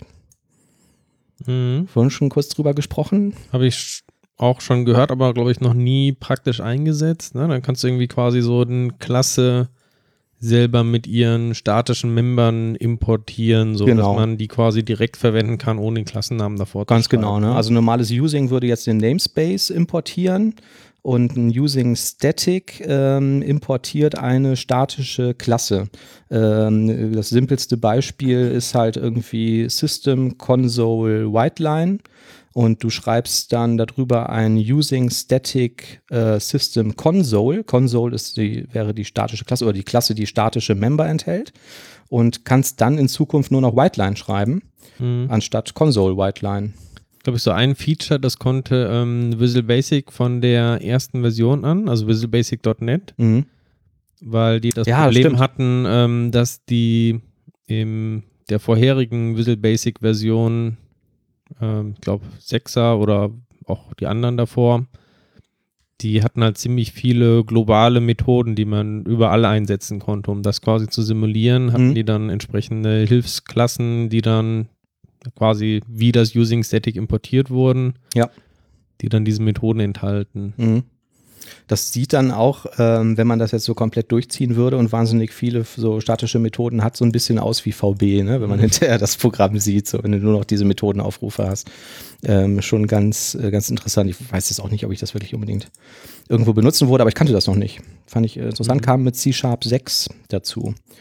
Ähm, dann C-Sharp 7 hat Digit Separators gebracht. Das wusste ich auch nicht. Du kannst, ähm, also du definierst hier irgendeine Konstante zum Beispiel mit irgendeiner, ähm, irgendeiner Zahl. Also, was weiß ich, du möchtest Pi als Konstante irgendwie schreiben auf 500 Stellen genau oder so und kannst dann ähm, Unterstriche in die Initialisierung einfügen um ähm, ja die äh, Zahlen zu separieren, einfach um es lesbarer zu machen. Ja, oder auch stell mir vor, so als, ähm, also klar, einmal, wenn man vielleicht längere Zahlen an Hexadezimal mhm. oder sowas, um das noch weiter zu unterteilen, aber vielleicht auch ähm, als Dezimalzahlen, als Tausender-Trennzeichen, ne, damit man Genau, Kann ja mal einen Unterschied machen, ob du jetzt irgendwie Millionen Ja. oder hunderttausend oder sowas ähm, als Ja. Konstante hast. Genau, wenn du GUIs hast oder so, ne, die irgendwie dann relativ lang sind, ne, dass du die im Code initialisieren willst, aus welchem Grund auch immer, kannst du halt Unterstriche dazwischen machen. Also es dient einfach nur der Lesbarkeit, der Compiler schmeißt das hinterher wieder weg. Ähm, wusste ich nicht, dass das geht, kam mit C-Sharp 7 und damit kam dann auch das 0b-Präfix, wo du Zahlen halt binär angeben kannst. Also 0b und dann gefolgt von vielen Einsen und Nullen ähm, initialisiert halt direkt eine binäre Zahl, was dann in Kombination mit diesen Digit Separators ähm, sogar wieder einigermaßen lesbar wird. Ne? Also du könntest dann Mhm. schreiben 0110 unterstrich 0011 unterstrich. Ähm, genau. Das ist das 0b-Präfix. Ich meine, gerade in Kann den letzten C-Sharp-Versionen, wir hatten ja auch schon ähm, drüber gesprochen, haben die ja unglaublich viel auch für diese Low-Level-Programmierung gemacht. Ne? Also Mhm. eigentlich, ähm, wo man sich eher wundert und denkt, es wird immer abstrakter irgendwie, aber ähm, die sind ja momentan sehr auf Performance bedacht und auch ähm, gucken halt, was muss man an der Sprache selber vielleicht ähm, noch hinzufügen, um bestimmte Feature ähm, unterstützen, damit es ein bisschen näher an der nativen Programmierung ist und auch ähm, Ja. dadurch Performance-Gewinne kriegen können. Die Infos, ähm, das werde ich jetzt immer mal von Folge zu Folge wieder ergänzen, irgendwie um äh, neue Sachen, die ich jetzt da auch noch nicht kannte, habe ich aus dem ähm, C-Sharp-Buch von Christian Nagel. Das kommt irgendwie, wird alle zwei Jahre mal aktualisiert und hat dann irgendwie 100.000 Seiten. Das ist so die C-Sharp-Bibel, wo immer einmal alles drin steht. Also von wie funktioniert eigentlich C-Sharp, wie geht eigentlich Entity Framework, ASP.NET MVC, UWP, wie schreibe ich heute einen, einen Dienst oder wie baue ich eine Web-API und so. Ähm, Finde ich immer ein ganz tolles Buch, weil man doch immer noch mehr ähm, Sachen dazulernt, wie zum Beispiel halt diese kleinen neuen ReSharp-Features. Ja. Auf Stack Overflow gab es aber auch Bücher.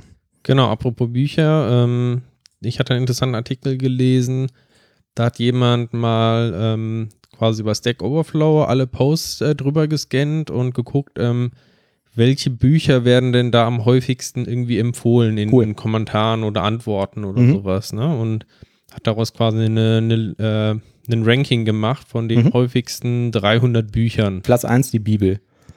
Ja, quasi, also es kommt Platz drauf an. 1 ähm, The Fucking Manual wahrscheinlich. Das wenn- soll jeder gelesen haben. Für Softwareentwickler ist es vielleicht die Bibel, ähm, Clean Code Ja. von ähm, Robert C. Martin. Ja. Hast du das Ähm, gelesen? Ich habe es nicht gelesen, ähm, aber ich habe es hier zu Hause irgendwo. Mhm. Also ich wollte es eigentlich mal gelesen haben. Ich Ähm, habe die ersten drei, vier Kapitel gelesen und es, ähm, ich finde es ganz cool. Also man kann es auch sehr Mhm. schön lesen und der beschäftigt sich mit sehr viel Zeugs, wo man sich auch nie Gedanken drüber macht. Also ich meine, in den ersten Kapiteln geht es direkt irgendwie um, ja, um so Metaphern oder so, ne? Also er sagt halt irgendwie, ja, Programmieren ist eigentlich so wie und dann gibt es ja irgendwie immer so Vergleiche mit, das ist so irgendwie wie Maschinenbau, das ist eine Wissenschaft, nee, es ist keine Wissenschaft, das ist irgendwie eine Kunst oder so, ne? Und irgendwie ähm, finde ich es ganz interessant, diese ganzen Gedankenspiele, die der irgendwie ähm, aufzieht und womit man das eigentlich vergleichen kann und so. Ja. Auch wahnsinnig viel ähm, oder ein wahnsinnig großes Artikel über Benamung, was äh, für mich immer irgendwie ein beliebtes Thema ist, so, ne? Es gibt ja auch diese, oder gab besonders vor einigen Jahren da diese irgendwie Clean Code Bewegung, könnte man es ja fast nennen. Von Ja. da sind da einige Prinzipien schon irgendwie ähm, Hm. durchaus mir bekannt. Kannst du das empfehlen, auch für Leute, die jetzt vielleicht nicht mit der Softwareentwicklung einsteigen, sondern auch schon einiges an Erfahrung haben? Also Clean Code, die- Ja, auf jeden Fall, das Ja. Buch, ja, mhm, auf jeden Fall, ja. Also mir hilft das häufig, also man macht ja oft Dinge, ohne jetzt irgendwie großartig das nochmal in Frage zu stellen oder Mhm. drüber nachzudenken, aber ich mag das auch oft, wenn irgendwie Sachen nochmal so eindeutig formuliert werden oder gerade diese Metaphern fand ich halt wahnsinnig interessant, ne? Irgendwie welche Vergleiche und so. Ähm, ich finde das ähm, oft schön, das nochmal so ähm, sehr ähm, detailliert oder explizit formuliert nochmal zu lesen und so. Das ist schon, schon ganz cool. Oder einfach mal in einem Buch drüber zu diskutieren, wie benenne ich irgendwie eine Klasse und wie sollte ich das nicht benennen oder so. Mhm. Sein, sein äh, schönes Beispiel ist irgendwie immer so, zum Beispiel verwende niemals das Wort Manager oder Controller oder so in irgendeiner Klassenname, weil niemand weiß, was das Ding dann eigentlich machen soll. Ne? Und ich weiß noch, wir waren mal in einem Projekt, wo es eine Klasse gab, das war der Manager-Controller. wo sich jeder gefragt hat, what? Was macht denn der Manager-Controller? Ja, das ist doch der Manager, ist doch ganz klar. Verstehst du das denn nicht? Genau. Naja, Ähm, weiß nicht. Okay, was gibt's noch? Zweite Buch, Hm? ähm, das habe ich tatsächlich gelesen, aber auch schon einiges her. Ähm, auch gleicher Autor, äh, Working, nee, stimmt nicht. Ähm, Michael C. Feathers ist der Autor, aber gleiche Buchserie oder sowas, da habe ich gerade verwechselt. Working Effectively with Legacy Code. Nie gehört. Ähm, weiß gar nicht, warum ich das damals gekauft habe, aber ich fand es sehr interessant, ähm, gerade wenn man auf einer, ähm, ja, sagen wir mal, gewachsenen Codebasis ist, wo man irgendwie denkt, da kommt man jetzt irgendwie, es ist unglaublich schwierig, da irgendwelche Refactorings zu machen, weil es gibt so viele Abhängigkeiten, man weiß gar nicht jetzt irgendwie, wenn ich jetzt was ändere, wo fängt das jetzt irgendwie an äh, zu brechen? Ich kann auch jetzt irgendwie keine Unit-Tests irgendwie reinbringen, weil die Abhängigkeiten sind so, dass es überhaupt nicht testbar ist quasi. Von erklärt wird, okay, wie kann man Schritt für Schritt quasi ähm, das Ganze verwendbar machen und das äh, hin zu einer Architektur bringen, die, die halt gut ist. Okay, Und das cool. hat mich, glaube ich, schon auch so ein bisschen beeinflusst, das Buch. Also ich fand es wirklich interessant, weil ich auch sehr oft irgendwie diese Neigung von einigen Entwicklern gehört habe, okay, wir können jetzt irgendwie an dieser Codebasis eigentlich nichts mehr ändern und wir müssen das komplett neu schreiben. Und Mhm. das war, macht mit Sicherheit am meisten Spaß, aber es scheitert Ja. halt sehr oft daran irgendwie, ähm, dass man, sag ich mal, in den im Management vielleicht nicht da so begeistert ist, dass man jetzt irgendwie vom Projekt, wo man Mhm. Millionen ausgegeben hat, jetzt plötzlich mal alles neu schreiben soll. Ja. Und ähm, das führt dann oft zu so einer Situation, wo auf der einen Seite nicht zufrieden ist äh, mit dem Code, auch da irgendwie keine guten Anpassungen machen kann, alles irgendwie buggy ist, ähm, keiner sich dran traut, irgendwas da wirklich zu ändern. Auch alle sagen, es hat keinen Sinn, da irgendwie was zu machen. Das ist eh irgendwie alles Legacy-Code. Mhm. Gleichzeitig kommt aber auch das groß erwartete ähm, Rewrite oder sowas nicht, ne? Oder das Mhm. große Refactoring, was irgendwie angekündigt wird. Ich frage mich gerade, ob Microsoft das nicht mit System Web gemacht hat bei äh, .NET Core. Die haben doch auch gesagt, äh, nee, komm, hat keinen Sinn mehr, lass neu machen. Mhm.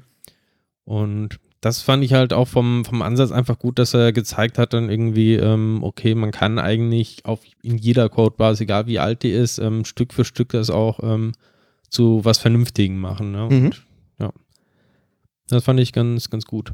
Ja.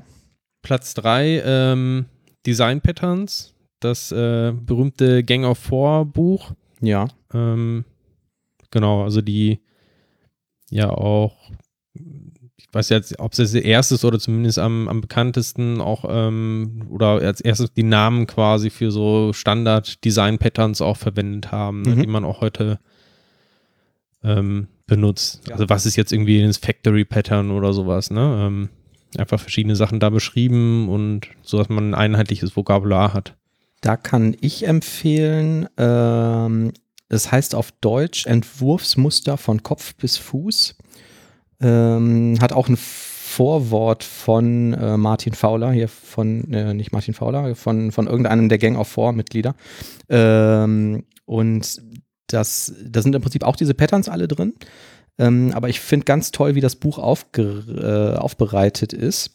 Ähm, Head First Design Patterns heißt es auf Englisch. Ah, Ähm, ja. Das habe ich auch. Ich, ja. Mhm.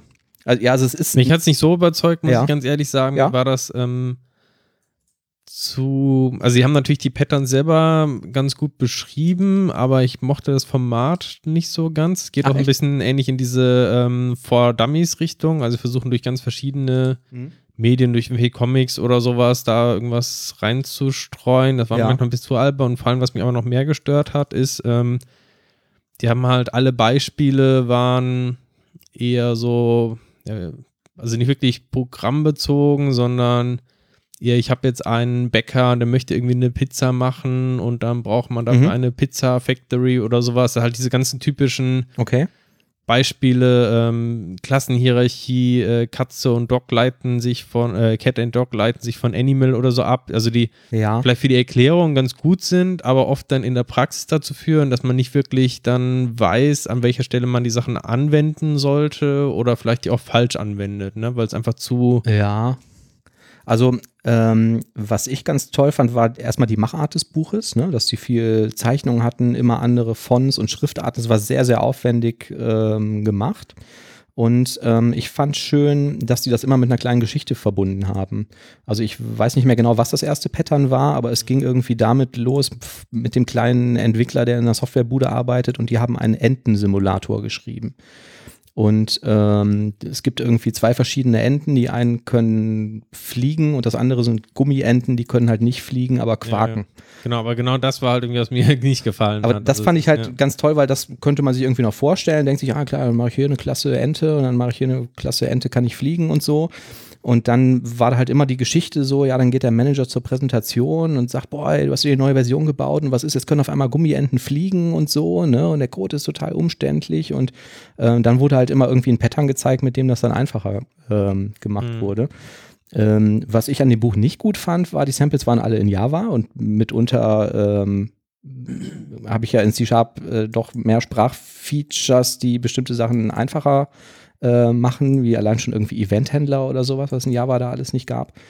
Ähm, aber ähm, an sich, wenn du jetzt keine Ahnung hast von Design Patterns, fand ich das ganz toll. Und ich habe das auch zwei Freunden empfohlen, ähm, die das äh, beide gelesen haben und gesagt haben, cool.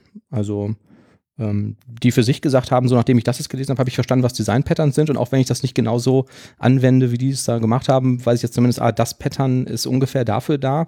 Und dann google ich halt nochmal nach, wie ich das jetzt in der Sprache meines, meiner Wahl irgendwie vielleicht umsetzen kann.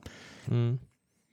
Ist aber auch ähm, das Buch in der Liste drin, nur weiter unten. Also wie gesagt, ja. vielleicht Platz 20 oder so. Ja.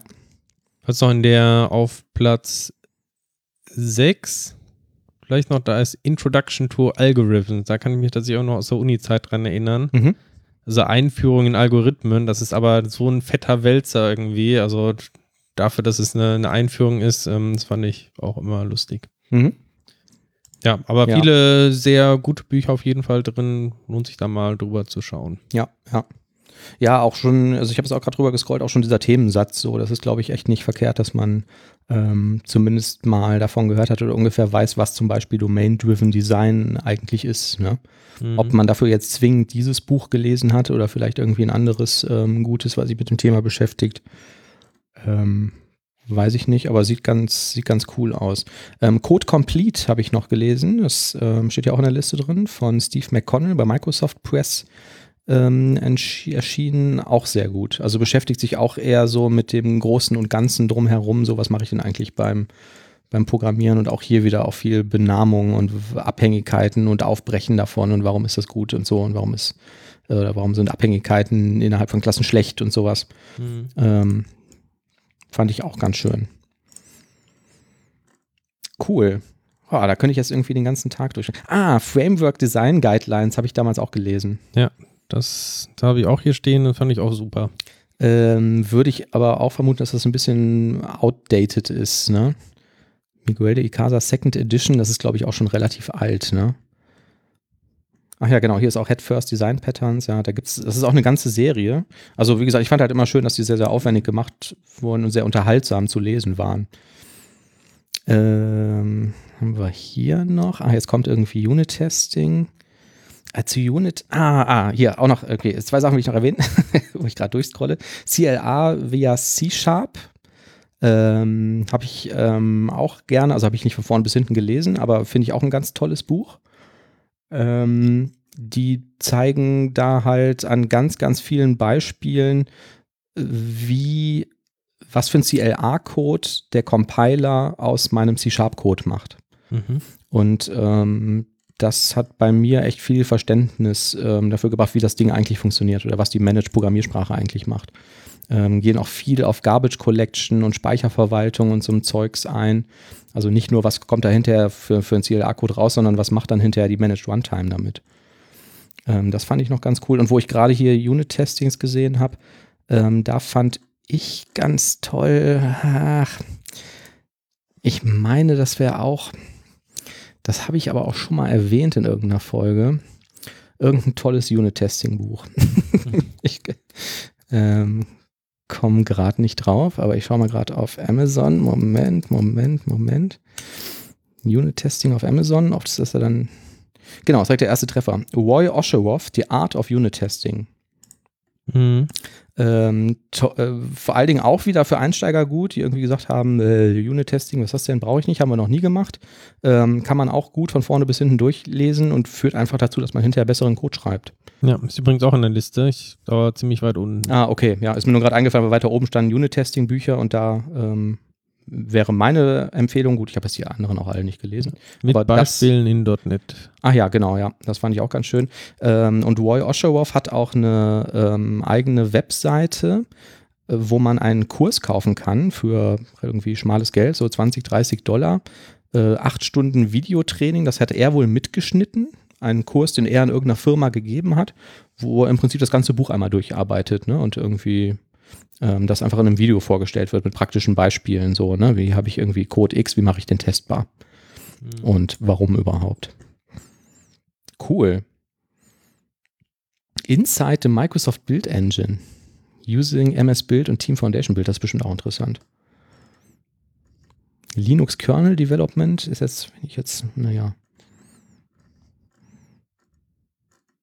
Cool. Sehr schön. Müssen wir alle mal bestellen. Zumindest ins Regal stellen. Ansonsten mache ich nochmal einen Themenwechsel, nochmal zurück zum, zum echten Programmieren. ASP.NET Core 3.0, ähm, da gab es jetzt die erste Ankündigung und was ich da ganz interessant fand, die wollen weg von JSON.NET und werden dafür ihre eigene JSON-Library entwickeln. Ähm, also Microsoft hat sich ja vor einigen Jahren quasi im Rahmen vom ganzen ASP.NET Core irgendwann mal gesagt, okay, wir benutzen JSON.NET halt für die Serialisierung, Deseri Ja, ja. Deserialisierung. Ich meine, die hätten sogar mal eine eigene gehabt ne? und hätten die dann wieder verworfen und gegen die ausgetauscht. Also es gab zumindest verschiedene JSON-Sachen, also gerade für diesen, ähm, ja, für diese Serialisierungsgeschichte, ne? Ja. Ähm, ob es jetzt in direktem Parser, Ich glaube ja. genau, Also ich meine, nicht so genau, zu WCF-Zeiten hätte es irgendwie so einen eigenen Microsoft zumindest so JSON-Serialisierer ein gegeben. Formatter irgendwie, ne? Ein Formatter, ja, und dann auch, ich, war das nicht sogar auch in Web API noch irgendwie in der ersten Version noch ein eigener von Microsoft? Also ich habe irgendwie so im Hintergrund, dass sie irgendwann mal gesagt haben, äh, wir haben jetzt übrigens festgestellt, äh, sowas gibt es ja schon und wir nehmen den. Also er soll quasi in Zukunft dann austauschbar sein, dass man also sagen kann, was möchte ich jetzt verwenden, JSON.NET oder Okay. den Microsoft eigenen oder was ganz anderes. Ja. Haben die angegeben, warum die das machen? Ja, Begründung ist, ähm, JSON.NET ist zwar schön und gut, aber ist quasi nicht mehr änderbar. Also die, es ist halt schwierig, da neue Features irgendwie reinzubauen und ein Feature oder ähm, was sie halt ändern wollen, ist, die möchten die ganze JSON-Verarbeitung deutlich schneller machen. Es gibt ja jetzt in den letzten ähm, .NET ähm, Core-Versionen zusammen mit dem ähm, ja, mit der letzten Runtime gibt es ja diesen neuen System-Span-Datentyp Mhm. und sehr viele ja, verwandte Performance-Optimierungen, wo man eigentlich das Ziel ist, dass man möglichst wenig Speicher allozieren möchte. Das heißt, ähm, wenn jetzt irgendwie ein Request reinkommt ähm, in meiner ASP.NET Core-Anwendung, dann muss in der Regel halt, wenn dieser HTTP-Request irgendwie verarbeitet wird, ähm, das ist ja ganz viel String-Verarbeitung eigentlich. Ich Ja. parse jetzt irgendwie die Header und Ja. schaue mir an, was da alles passiert. Mhm. Und so wie halt normalerweise in .NET ähm, Strings funktionieren, ähm, wird das halt bei jedem Substring, was ich mache, äh, wie auch immer, ähm, wird jedes Mal halt ein neuer String erzeugt. Genau, Und ja, weil die immutable sind. Das ist normalerweise jetzt auch kein wirkliches Problem, weil Performance haben wir irgendwie genug. Aber wenn man jetzt tatsächlich, äh, sag ich mal, Millionen Requests irgendwie äh, verarbeiten möchte in, in kurzer Zeit, Mhm. ähm, dann sind halt auch diese ja, Mini-Speicherallozierungen können halt auch teuer werden. Klar, wenn ich Und deshalb ähm, gibt es halt jetzt, gab es gerade in ASP.NET Core 2.0 und den ähm, kleiner Nachfolgeversionen halt sehr viel Arbeit, um das halt zu reduzieren. Mhm. Und jetzt, wo sie quasi im Kern einige Sachen gemacht haben, ähm, auch im ganzen, ja, in diesem Netzwerk-Stack-Verarbeitung, gehen sie halt jetzt weiter quasi und beschäftigen sich jetzt auch mit JSON. und wollen halt auch die Parsing Library und das, das Schreiben halt über diesen Span-Datentyp ähm, deutlich schneller noch machen. Da bin ich gespannt. Und die sagen halt, das ist schwierig, jetzt im vorhandenen JSON.NET zu machen, ohne halt da irgendwelche Breaking Changes rein, reinzubringen. Mhm. Und JSON.NET ist einfach eine gewachsene Library, die auch, ja, vielleicht kompatibel bleiben muss mit irgendwelchen Uralt-Versionen von .NET, die gar keinen Span-Datentyp unterstützen. Mhm. Und deshalb haben sie sich dafür entschieden, quasi das äh, eine neue Library dafür zu machen. Naja. Ah Bin ich auch ehrlich gesagt nicht so traurig drüber, weil ich jetzt auch kein großer Fan von JSON.NET bin. Das ist zwar relativ schnell, aber irgendwie, ja, wenn man da irgendwie ein bisschen tiefer irgendwie reinsteigt, dann fand ich das ein bisschen umständlich zu benutzen und mhm. Einen Stellen gab es da, sag ich mal, merkwürdige Entscheidungen in dieser internen API, die ich so nicht wirklich nachvollziehen kann. Mhm. Ja.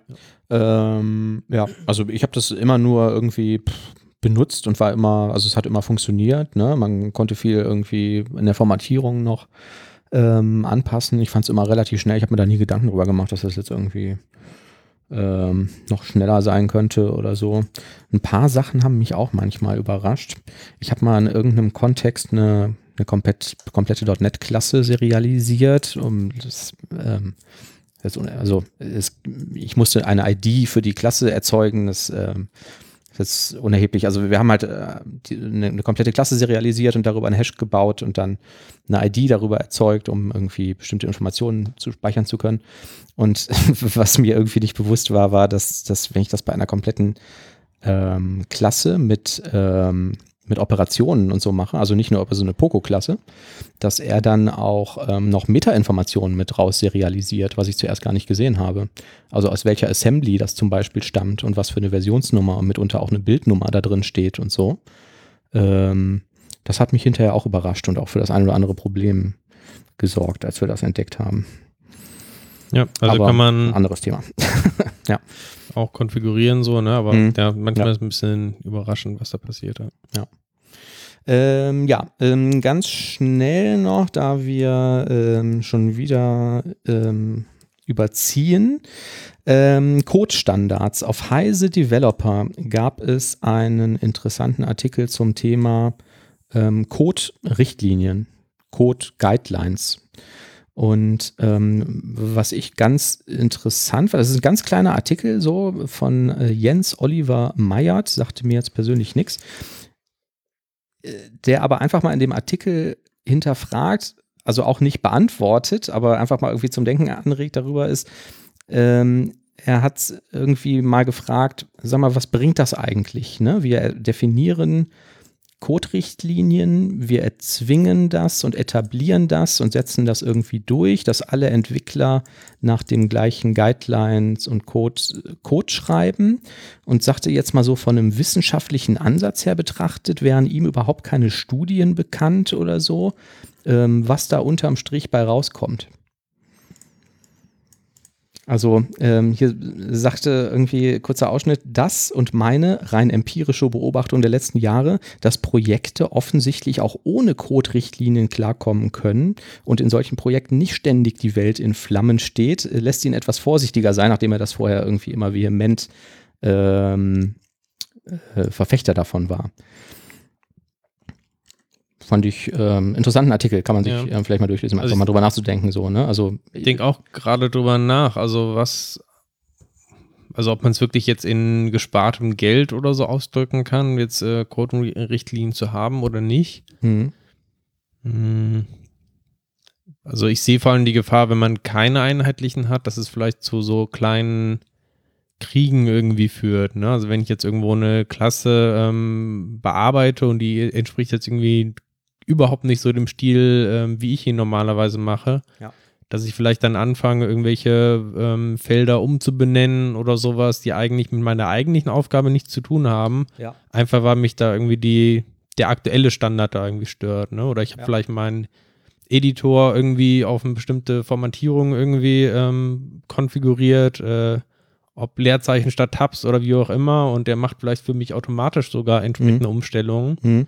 Das führt immer dazu, dass sich dann Code ändert, der eigentlich mit der Aufgabe nichts zu tun hat. Ne? Das, Das gibt dann natürlich entsprechend Mhm. Commits, die deutlich mehr machen, äh, als sie tun sollen. Und Ja. das stelle ich schon irgendwie so, können wir vorstellen, dass ein Problem ist. Ja, das glaube ich auch. Ne? Und es, es gibt aber auch immer wieder, also es erzeugt ja auch Aufwand, dann vielleicht auch immer mal wieder mit Kollegen darüber zu diskutieren, wie ist das bei unserer Guideline?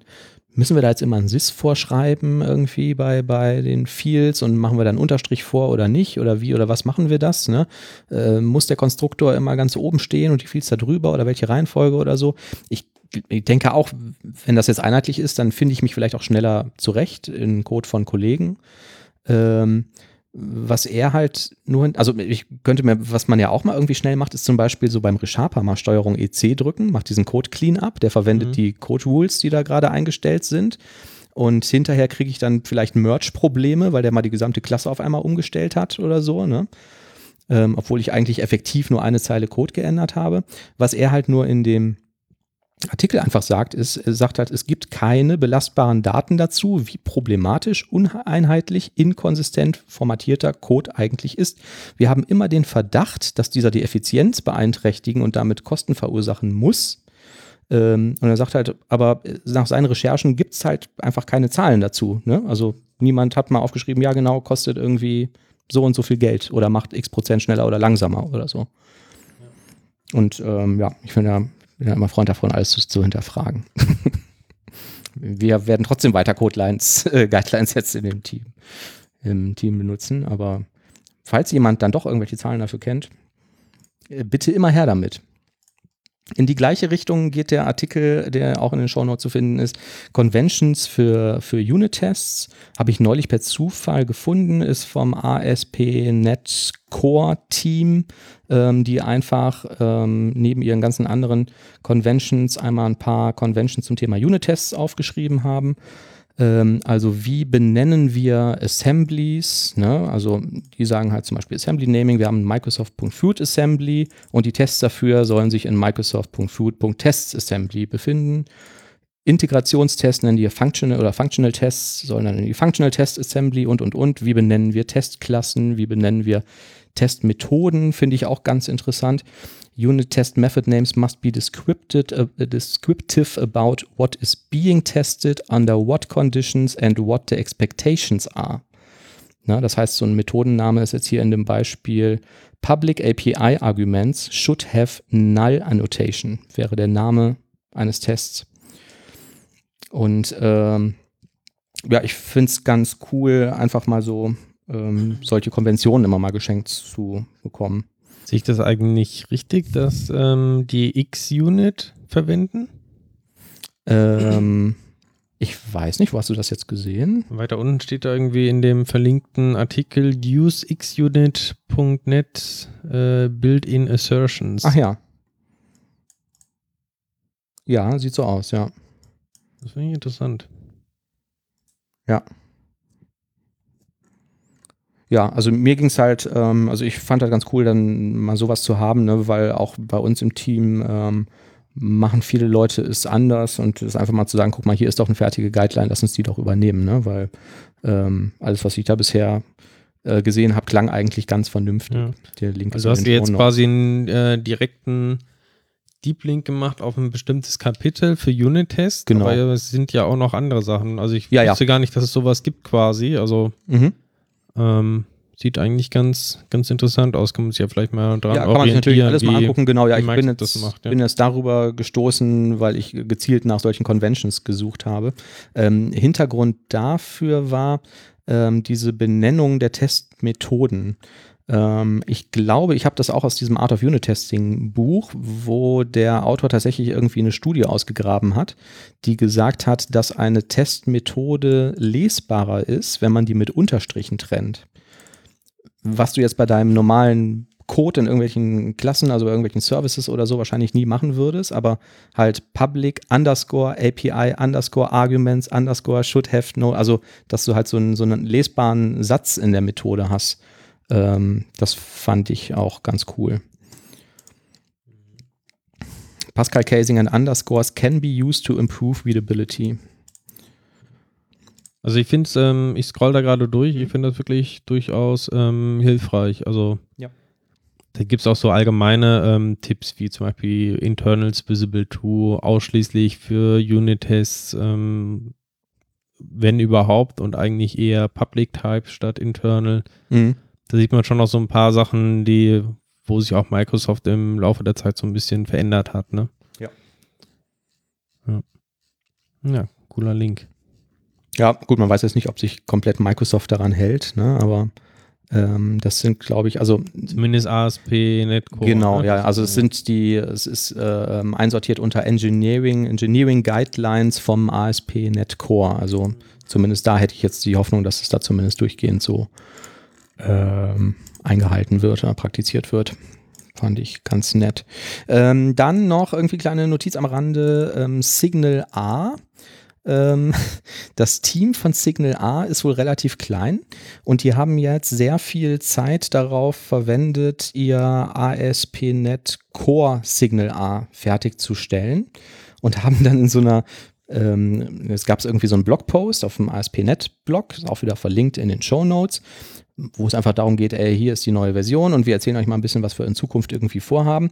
Und dann in so einer Randnotiz ähm, sagen, ach ja, übrigens, ähm, tut uns total leid, äh, dieser Issue-Tracker, den wir haben für ASP.NET Signal A, also ohne Core, ähm, wir hatten jetzt echt total lange überhaupt keine Zeit, uns darum zu kümmern und haben mal die 500 Open Issues, die da noch drin standen, alle gelöscht und falls das irgendwie wichtig für euch war, dann macht das doch bitte nochmal auf, damit wir das irgendwie abarbeiten können, weil diese 500 Dinger würden wir niemals aufholen können. Hm. Ähm, fand ich einen ganz interessanten Ansatz, habe ich so noch nie erlebt. So, ich hätte gedacht, die lassen das einfach offen und sagen dann irgendwann mal won't fix oder priorisieren das irgendwann mal. Aber so alles zu löschen und zu sagen, ey, wenn es echt wichtig war, dann machst du das Ticket doch sowieso wieder auf, oder? Ja. Ähm, Auf der anderen Seite ist es Ansatz. auch gewisser Weise natürlich ein ehrlicher Ansatz. Ähm, es gibt ja auch so Projekte, wo man ja in den Issue-Tracker schaut und es gibt da irgendwie so diese schöne rote Wand dann irgendwie ähm, von irgendwelchen Bugs, die vielleicht zu klein sind, dass sie jemals irgendwie gefixt werden, weil irgendwie doch nie Zeit dafür ist und es wird einfach nur immer unübersichtlicher mit der Zeit und vielleicht muss man dann auch mal ganz ehrlich sein und sagen, okay, bestimmte Bugs fixen wir vielleicht nicht oder die sind jetzt seit einem Jahr drin, dann sind sie entweder nicht so wichtig oder haben sich vielleicht schon erledigt und Mhm. dann kann man sie auch direkt weglöschen. Ne? Ja, stimmt. Ja, äh, letztes Thema, äh, was ich noch hatte, war äh, Freelancer Map. Sagt ihr das was? Ja, Ja, ich kannte das vorher nicht bewusst. Ist auch irgendwie so ein Projektportal wohl für Freelancer. Und wie die meisten anderen Projektportale für Freelancer auch, machen die halt dann auch äh, in regelmäßigen Abständen irgendwelche Marktstudien unter ihren äh, Kunden, also unter den Freelancern und auch unter den Leuten, die dort Aufträge ähm, einstellen. Und da gab es jetzt eine neue. Ähm, 1100 Teilnehmer und ähm, Hauptaussage ist halt, äh, der Stundensatz ist gestiegen, wir sind reich. hm, Im cool. Durchschnitt im letzten Jahr um 4,2 Prozent. Und ich habe nochmal rausgesucht, die Inflationsrate im letzten Jahr lag bei 1,8 Prozent. Also man hätte dann, wenn man jetzt diese 4,2 Prozent bekommen hätte, tatsächlich dann auch äh, effektiv mehr Geld in der Tasche. Wird vielleicht nächstes Jahr dann nochmal mehr, weil der Mindestlohn ja angehoben wird, ne? auf 10 Euro oder so. Ja, richtig, guter Hinweis. Also das ist jetzt so, das sind jetzt so 65 Slides im, im PDF. Ähm, mit dem Mindestlohn haben die Freelancer wahrscheinlich nicht so zu tun. Der durchschnittliche Stundensatz im Jahr 2018 all inclusive, ähm, Nettostundensatz ist das, alles außer Umsatzsteuer, ist gestiegen von 87,36 Euro auf 81,05 Euro. Mir steht 91 Euro, wenn ich da draufklicke. 91,05 Euro, genau. Achso, ich 91, ein- aber 81 hast du gesagt, glaube ich. Äh, Habe ich, ja, okay. Ja, also von 87,36 gestiegen auf 91,05 Euro von einem Jahr aufs andere. Und das ist dann diese, Ja. ähm, aber auch nur, wenn man Steigerung. ein Mann ist. Als Frau sind es nur 84. genau, so, das ist ja dann immer ganz cool so, das liest sich ja dann auch immer ganz schön, ne? Und dann äh, sieht man aber dann auch die Verteilung so, die meisten äh, Stundensätze liegen zwischen 80 und 89 Euro. Ähm, es gibt aber auch ähm, einen Prozentsatz von immerhin fast 5 Prozent, die unter 50 Euro verdienen. Gibt aber auch mehr als 5 Prozent, die über 130 Euro die Stunde verdienen. Also es schwankt auch sehr stark. Das ist immer die Frage, inwiefern man daraus dann jetzt wirklich irgendwie einen greifbaren Durchsatz berechnen kann. Ne? Wenn ich jetzt einen habe, der nimmt 1000 Euro die Stunde, weil das ein super Spezialist ist, der sich in diesem Jahr auf der Plattform angemeldet hat, so, dann reißt der das vielleicht schon ein bisschen hoch, wenn ich 1000 Teilnehmer habe.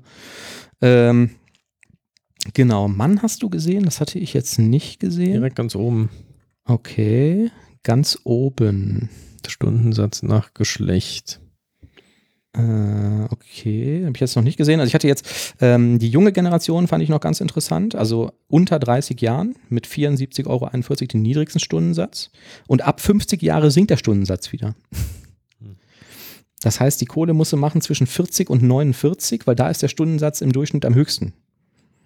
Ja. So, das heißt. Regional gibt es dann teilweise auch Unterschiede, ne? Ähm, in Ja, äh, Bayern oder im, Saarland ist es am höchsten mit immerhin 100 Euro Durchschnitt. Wenn man stattdessen in Sachsen wohnt, dann sind es unter 70 Euro. Also ja. Mm, ja, okay, naja, gut. ähm, ja, was ich dann auch noch relativ enttäuschend fand, war äh, Fachgebiet. Ne? Stundensatz nach Fachgebiet. SAP hat gewonnen, 110,19 Euro im Schnitt. Beratung und Management, 105 Euro ungefähr. IT-Infrastruktur, dann schon gewaltiger Abstand, 88 Euro. Entwicklung, 80 Euro. Ähm, und dann äh, mit Abstand am wenigsten Grafik, Content, Medien, 62,35 Euro. Und ich weiß nicht, was sonstiges ist, aber die bekommen 85 Euro dafür. Mhm. Ähm, Bruttoumsätze steigen, Bruttogewinne steigen. Äh, sind Sie mit Ihrem Einkommen zufrieden? Sagten immerhin 71 Prozent. Nein, sagten aber 28 Prozent. Tja, da wäre jetzt interessant, wie viel, ähm, welchem oder wie hoch ist das Einkommen von den Leuten, die nicht zufrieden waren damit. Ne? Ähm, 83 Prozent der Freelancer mit Fachbereich SAP gaben an, mit ihrem Einkommen zufrieden zu sein. Okay, die meisten Leute sind zufrieden. Ach so, und hier ist es, glaube ich, mit den Frauen. Ne? Frauen sind zu 26 Prozent zufrieden, 72 Prozent der Männer sind zufrieden. nur 26 Prozent der Frauen. Ja. Also, okay. Komisch, ich hätte jetzt gedacht, dass Frauen eher zufrieden sind als Männer. Ich, ja. Habt ihr Frauen im Team? Freiberufliche? Ähm, nicht als Entwickler momentan. Wir kriegen aber eine Mhm. Entwicklerin demnächst. Ist in meiner Wahrnehmung leider auch immer noch die Ausnahme. Ne? Mhm. Ich habe da auch mal einen Shitstorm geerntet auf Twitter. Da gab es irgend so eine, so eine Microsoft MVP-Dame, die da irgendeinen Vortrag gehalten hat und hatte das dann gepostet mit dem Foto, wie sie dann in irgendeiner Microsoft-Konferenz stand und da irgendeinen tollen Vortrag gehalten hat. Und man konnte im Hintergrund auf dem Foto die Slides sehen, um welches Thema es ging. Und ich habe dann als Kommentar geschrieben, hey, hey, cooles Thema, aber wieso steht denn da eine Frau auf der Bühne? Und ähm, haben die meisten Leute irgendwie den Gag nicht verstanden und gesagt, dass ich irgendwie ein Macho-Schwein wäre. Ähm, ja, ist leider auch bei uns immer noch die Ausnahme. Und gerade freiberuflich kenne ich spontan auch nur eine einzige Frau. Mhm. Du wahrscheinlich auch und es ist wahrscheinlich die gleiche. ja. ähm, der Stundensatz ist bei über 50 Prozent der Leute im Jahr 2017 gestiegen. Ähm, und ähm, äh, hier auch noch, äh, genau, das ist gerade schon die ähm, regionale Aufteilung. Hier ist noch eine mit Deutschland, Österreich, Schweiz. Ähm, Deutschland, Österreich ist fast gleich mit Durchschnitt von 89 Euro und die Schweiz dann, ähm, ist wahrscheinlich auch keine Überraschung, nochmal deutlich höher mit einem Durchschnitt von 120 Euro. Ja, ist schon krass. Aber den, den Unterschied hätte ich jetzt auch nicht gedacht. Nee. Allerdings haben wir ja auch einen Kollegen in der Schweiz, der erzählt hat, dass er da in einer WG wohnt und allein für das äh, WG-Zimmer schon irgendwie 1000 Euro Miete zahlen muss oder so. Mhm. Ähm, ich glaube, da darf man auch die Lebenshaltungskosten nicht unterschätzen. Ne? So, wo mussten wir jetzt hinziehen, um den höchsten Stundensatz zu bekommen? Was hast du gesagt? Ähm, Ins Saarland, glaube Ja. ich, ne? Saarland. Wir hier in Nordrhein-Westfalen sind so im Mittelfeld. Ja. Also nicht als Freelancer zu arbeiten, können wir empfehlen in Sachsen-Anhalt, Thüringen und Sachsen. Okay, wo haben wir denn, ähm, wo ist denn hier Bayern? Bayern ist auch 90,59 Euro, ja. Aber dass Bayern zum Beispiel jetzt 10 Euro weniger im Schnitt hat als das Saarland, überrascht mich eigentlich. Ich hätte schon so diese, neue Bayern. ich hätte schon so die Region irgendwie München so mit am höchsten eingeschätzt. Wobei man auch immer gucken muss, wie das da halt irgendwie mit den Lebenshaltungskosten ähm, korreliert. Ne? Also ähm, eine Wohnung oder ein Hotel in Thüringen, das ist bestimmt eine andere Nummer als eins in, in München. ja. Aber es gibt auch praktisch eigentlich keinen relevanten Unterschied zwischen Nordrhein-Westfalen und Bayern. Ne? Also es sind ist weniger als ein Euro Unterschied. Hätte ich auch nicht gedacht. Ähm, ach so, okay, ja. Ansonsten ist der Unterschied halt, äh, die einen haben Seehofer oder die CSU und die anderen nicht. Ähm, Einkommenszufriedenheit, okay, ich scroll gerade mal durch, haben wir noch irgendwas äh, Spannendes? Die meisten Teilnehmer der ähm, Studie waren wirklich Freiberufler, 37 Prozent. Ähm, das ähm, ist jetzt eine Abstufung, die ich nicht verstanden habe. Danach kamen Selbstständige und danach Freelancer. Weißt du, was der Unterschied zwischen einem Freelancer und einem Freiberufler ist? Nee. Gut, ich auch nicht. Also selbstständig zu unterscheiden, das sind Jetzt- die, die ein Gewerbe angemeldet haben. Klar, ne? genau, Währenddessen ja. Freiberufler halt, ähm, ja, halt eher eine rechtliche Unterscheidung dann. Ne? Genau, ja. Und bei Freelancer hätte ich gesagt, das ist einfach nur irgendwie das Hipster-Wort für den Freiberufler. 31 Prozent ähm, der Freelancer sind Einzelkämpfer, achso, Freelancer-Typ. 31 Prozent sind Einzelkämpfer, 63 Prozent sehen sich als Teamplayer. Merkwürdige. Was sind die größten Herausforderungen als Freelancer? Punkt 1, Projektakquise. Punkt 2, Beruf und Privates trennen. Punkt 3, bessere Bezahlung erhalten. ja. Ich weiß gar nicht, ob das Geschäft irgendwie bei, bei so vielen Freiberuflern so unterschiedlich ist, weil ähm, so wie ich das kenne, mit Projektakquise hat man doch eigentlich jetzt auch nicht wirklich so viel zu tun, weil dann oft noch irgendwelche Agenturen oder Vermittler da so zwischenhängen. Ne? Ja. Oder ist das der anderen so Seite, wenn man irgendwas als Herausforderung vielleicht nennen würde, als Freiberufler jetzt gerade im Gegensatz zu Normalangestellten, ist es vielleicht die Projektakquise, weil man tendenziell halt häufiger wechselt als ein Angestellter. Ja. Das stimmt. Was zeichnet einen erfolgreichen Freelancer aus? Punkt 1, Fachwissen, in Klammern DevCouch Podcast anhören. Punkt 2, Arbeitserfahrung, Netzwerke, Referenzen, Zertifikate, 5%. Vorteile als Freelancer. Unabhängigkeit, freie Zeitanteilung. Keine Verdienstgrenze, sagen immerhin noch 11% der Leute. Ich, ich habe das tatsächlich auch mal gemacht, als ich irgendwie eine total blöde Projektanfrage bekommen habe. Habe ich einen völlig utopisch hohen Stundensatz genannt. Und ähm, ja, habe ich nicht bekommen, das Projekt. Kann man nichts machen. Ähm, so, welchen, das fand ich ja ganz interessant, Fehler. Welche Fehler haben Sie zu Beginn als Freelancer am häufigsten gemacht? Punkt 1 mit 57 Prozent zu niedrigen Stundensatz verlangt. Punkt 2, Projektakquise vernachlässigt. Punkt 3, zu wenig Geld zurückgelegt. Und ähm, ja, dann gibt es noch so Sachen wie zu viele Aufträge angenommen. Aber zu niedrigen Stundensatz verlangt. Ja, habe ich auch schon häufiger gehört. Ja, je nachdem, bei welchem Vermittler man ist, ähm, muss man ja auch da aufpassen. Ne? Also dann kommt häufig als erster Satz dann sowas, ja, ähm, der Kunde ist aber maximal bereit, irgendwie 40 Euro oder so die Stunde zu zahlen. Ne? Und naja. Das, das sind dann auch häufig so Gespräche, wo man dann, also ich habe dann auch jemanden am, am ähm, Telefon schon gefragt, so jetzt mal ganz im Ernst, so unter uns, ne? Findet der Kunde denn jemanden, der diesen Job für 50 Euro macht? Und dann hieß es auch oft, nee, eigentlich nicht. Aber wir versuchen es halt mal. Ne? Und ähm, ja, das ist dann halt das Ich Problem. glaube, so frisch von der Uni hat man auch nicht so wirklich eine Idee davon, wie viel man von dem Stundensatz, der sich erstmal sehr gut anhört, dann noch an allen möglichen Steuern und Abgaben halt ähm, abgeben muss, vielleicht noch mehr als ein Festangestellter und wie viel dann am Ende wirklich übrig bleibt. Ne? Ja. Und ähm, ja. Ja, ja, das stimmt. na gut, das kommt dann auch mit zunehmender Erfahrung ne? oder Unterhaltung mit Kollegen. So, wie machst du das denn eigentlich? Interessant fand ich noch die Projektdauer. Wie lange sind Sie durchschnittlich im Projekt?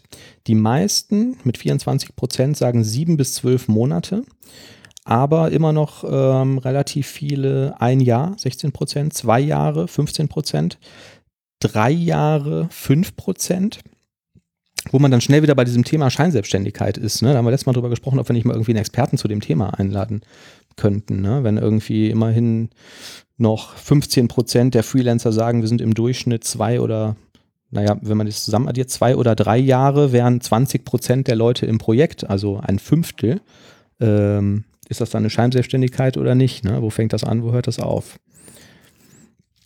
Wenn ich dann exklusiv bei einem Projekt bin. Wie viele Stunden arbeiten Sie pro Woche? Im Durchschnitt 41 bis 50 Stunden, sagen die meisten.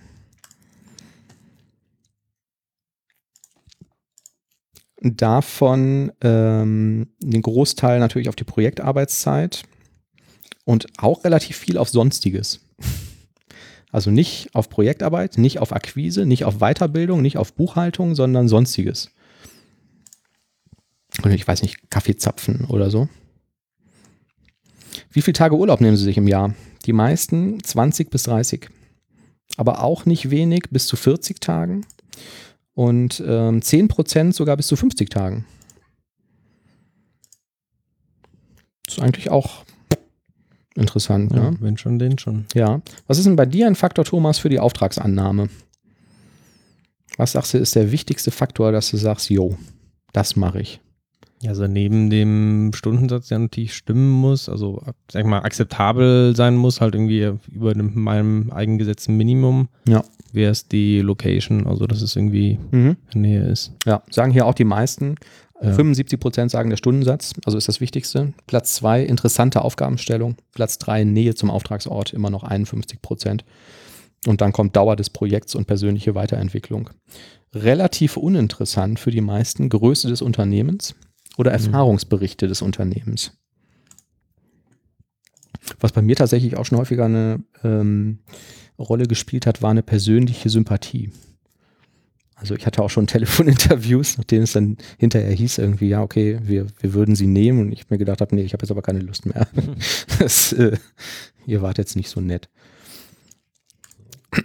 Sofern man das da beurteilen kann. Wollen wir noch ein paar Sachen für unsere Zuhörer in der Studie lassen?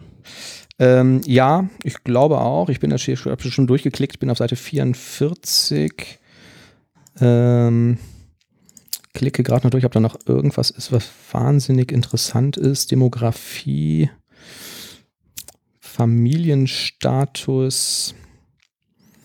Die meisten verheiratet mit Kindern.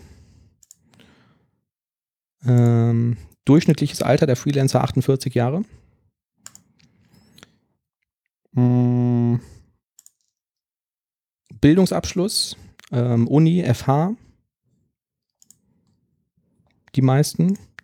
Und dann sind wir, glaube ich, auch schon fast durch. Herkunft ist auch nicht so interessant. Ja, genau. Das lassen wir für unsere Zuhörer. Hast völlig recht. Kann man sich auch mal durchklicken. Finde ich immer ganz interessant. So, was haben wir vergessen? Ich weiß nicht. Ach, der Oliver hat geschrieben, er müsste in fünf Minuten hier sein. Ähm, ansonsten, ähm, das mit den MVPs hatten wir schon am Anfang gesagt, das funktioniert nicht mehr. Verdammt. Ja, dann müsst ihr uns weiterhin äh, Sterne auf iTunes geben. Das ist ganz toll, um da wahrgenommen zu werden. Ähm, ihr könnt uns auf Twitter folgen, unterstrich DevCouch. Ähm, was kann man noch machen? Briefe schreiben, Geschenke schicken. Ja, ich warte drauf. Ein Geschenk haben wir ja schon mal bekommen von Daniel, die Brain Boost Pillen. Wo sind die eigentlich? Hast du die schon alle aufgefuttert? Ein paar sind noch übrig. okay. Ich habe Gebe ich mir für einen besonderen Anlass auf. davon nur Bauchschmerzen bekommen, aber habe mich sehr gefreut, als die damals da lagen. Daniel haben wir ja dann kennengelernt auf der .NET Cologne. Ach, da kommt der Oliver. Oliver, hey, hey, da bist du ja. Mann, Mann, Mann. Los, setz dich, die Sendung ist äh, gleich schon vorbei. Hey, da bin ich jetzt endlich. Tut mir echt leid, tut mir wirklich leid, aber ihr glaubt nicht, was mir passiert ist. Ne? Also pass auf, da war dieses Ticket und ich dachte mir eben, ich deploye das mal einfach kurz eben. Ich fixe das und deploye das. Aber dann haben die von Microsoft, die da oben, ne, die haben den TFS auf Azure DevOps umgestellt und dann, den Rest könnt ihr euch ja denken. Ne? Aber ist egal, brauchen wir gar nicht überreden. Ist das Essen eigentlich schon da?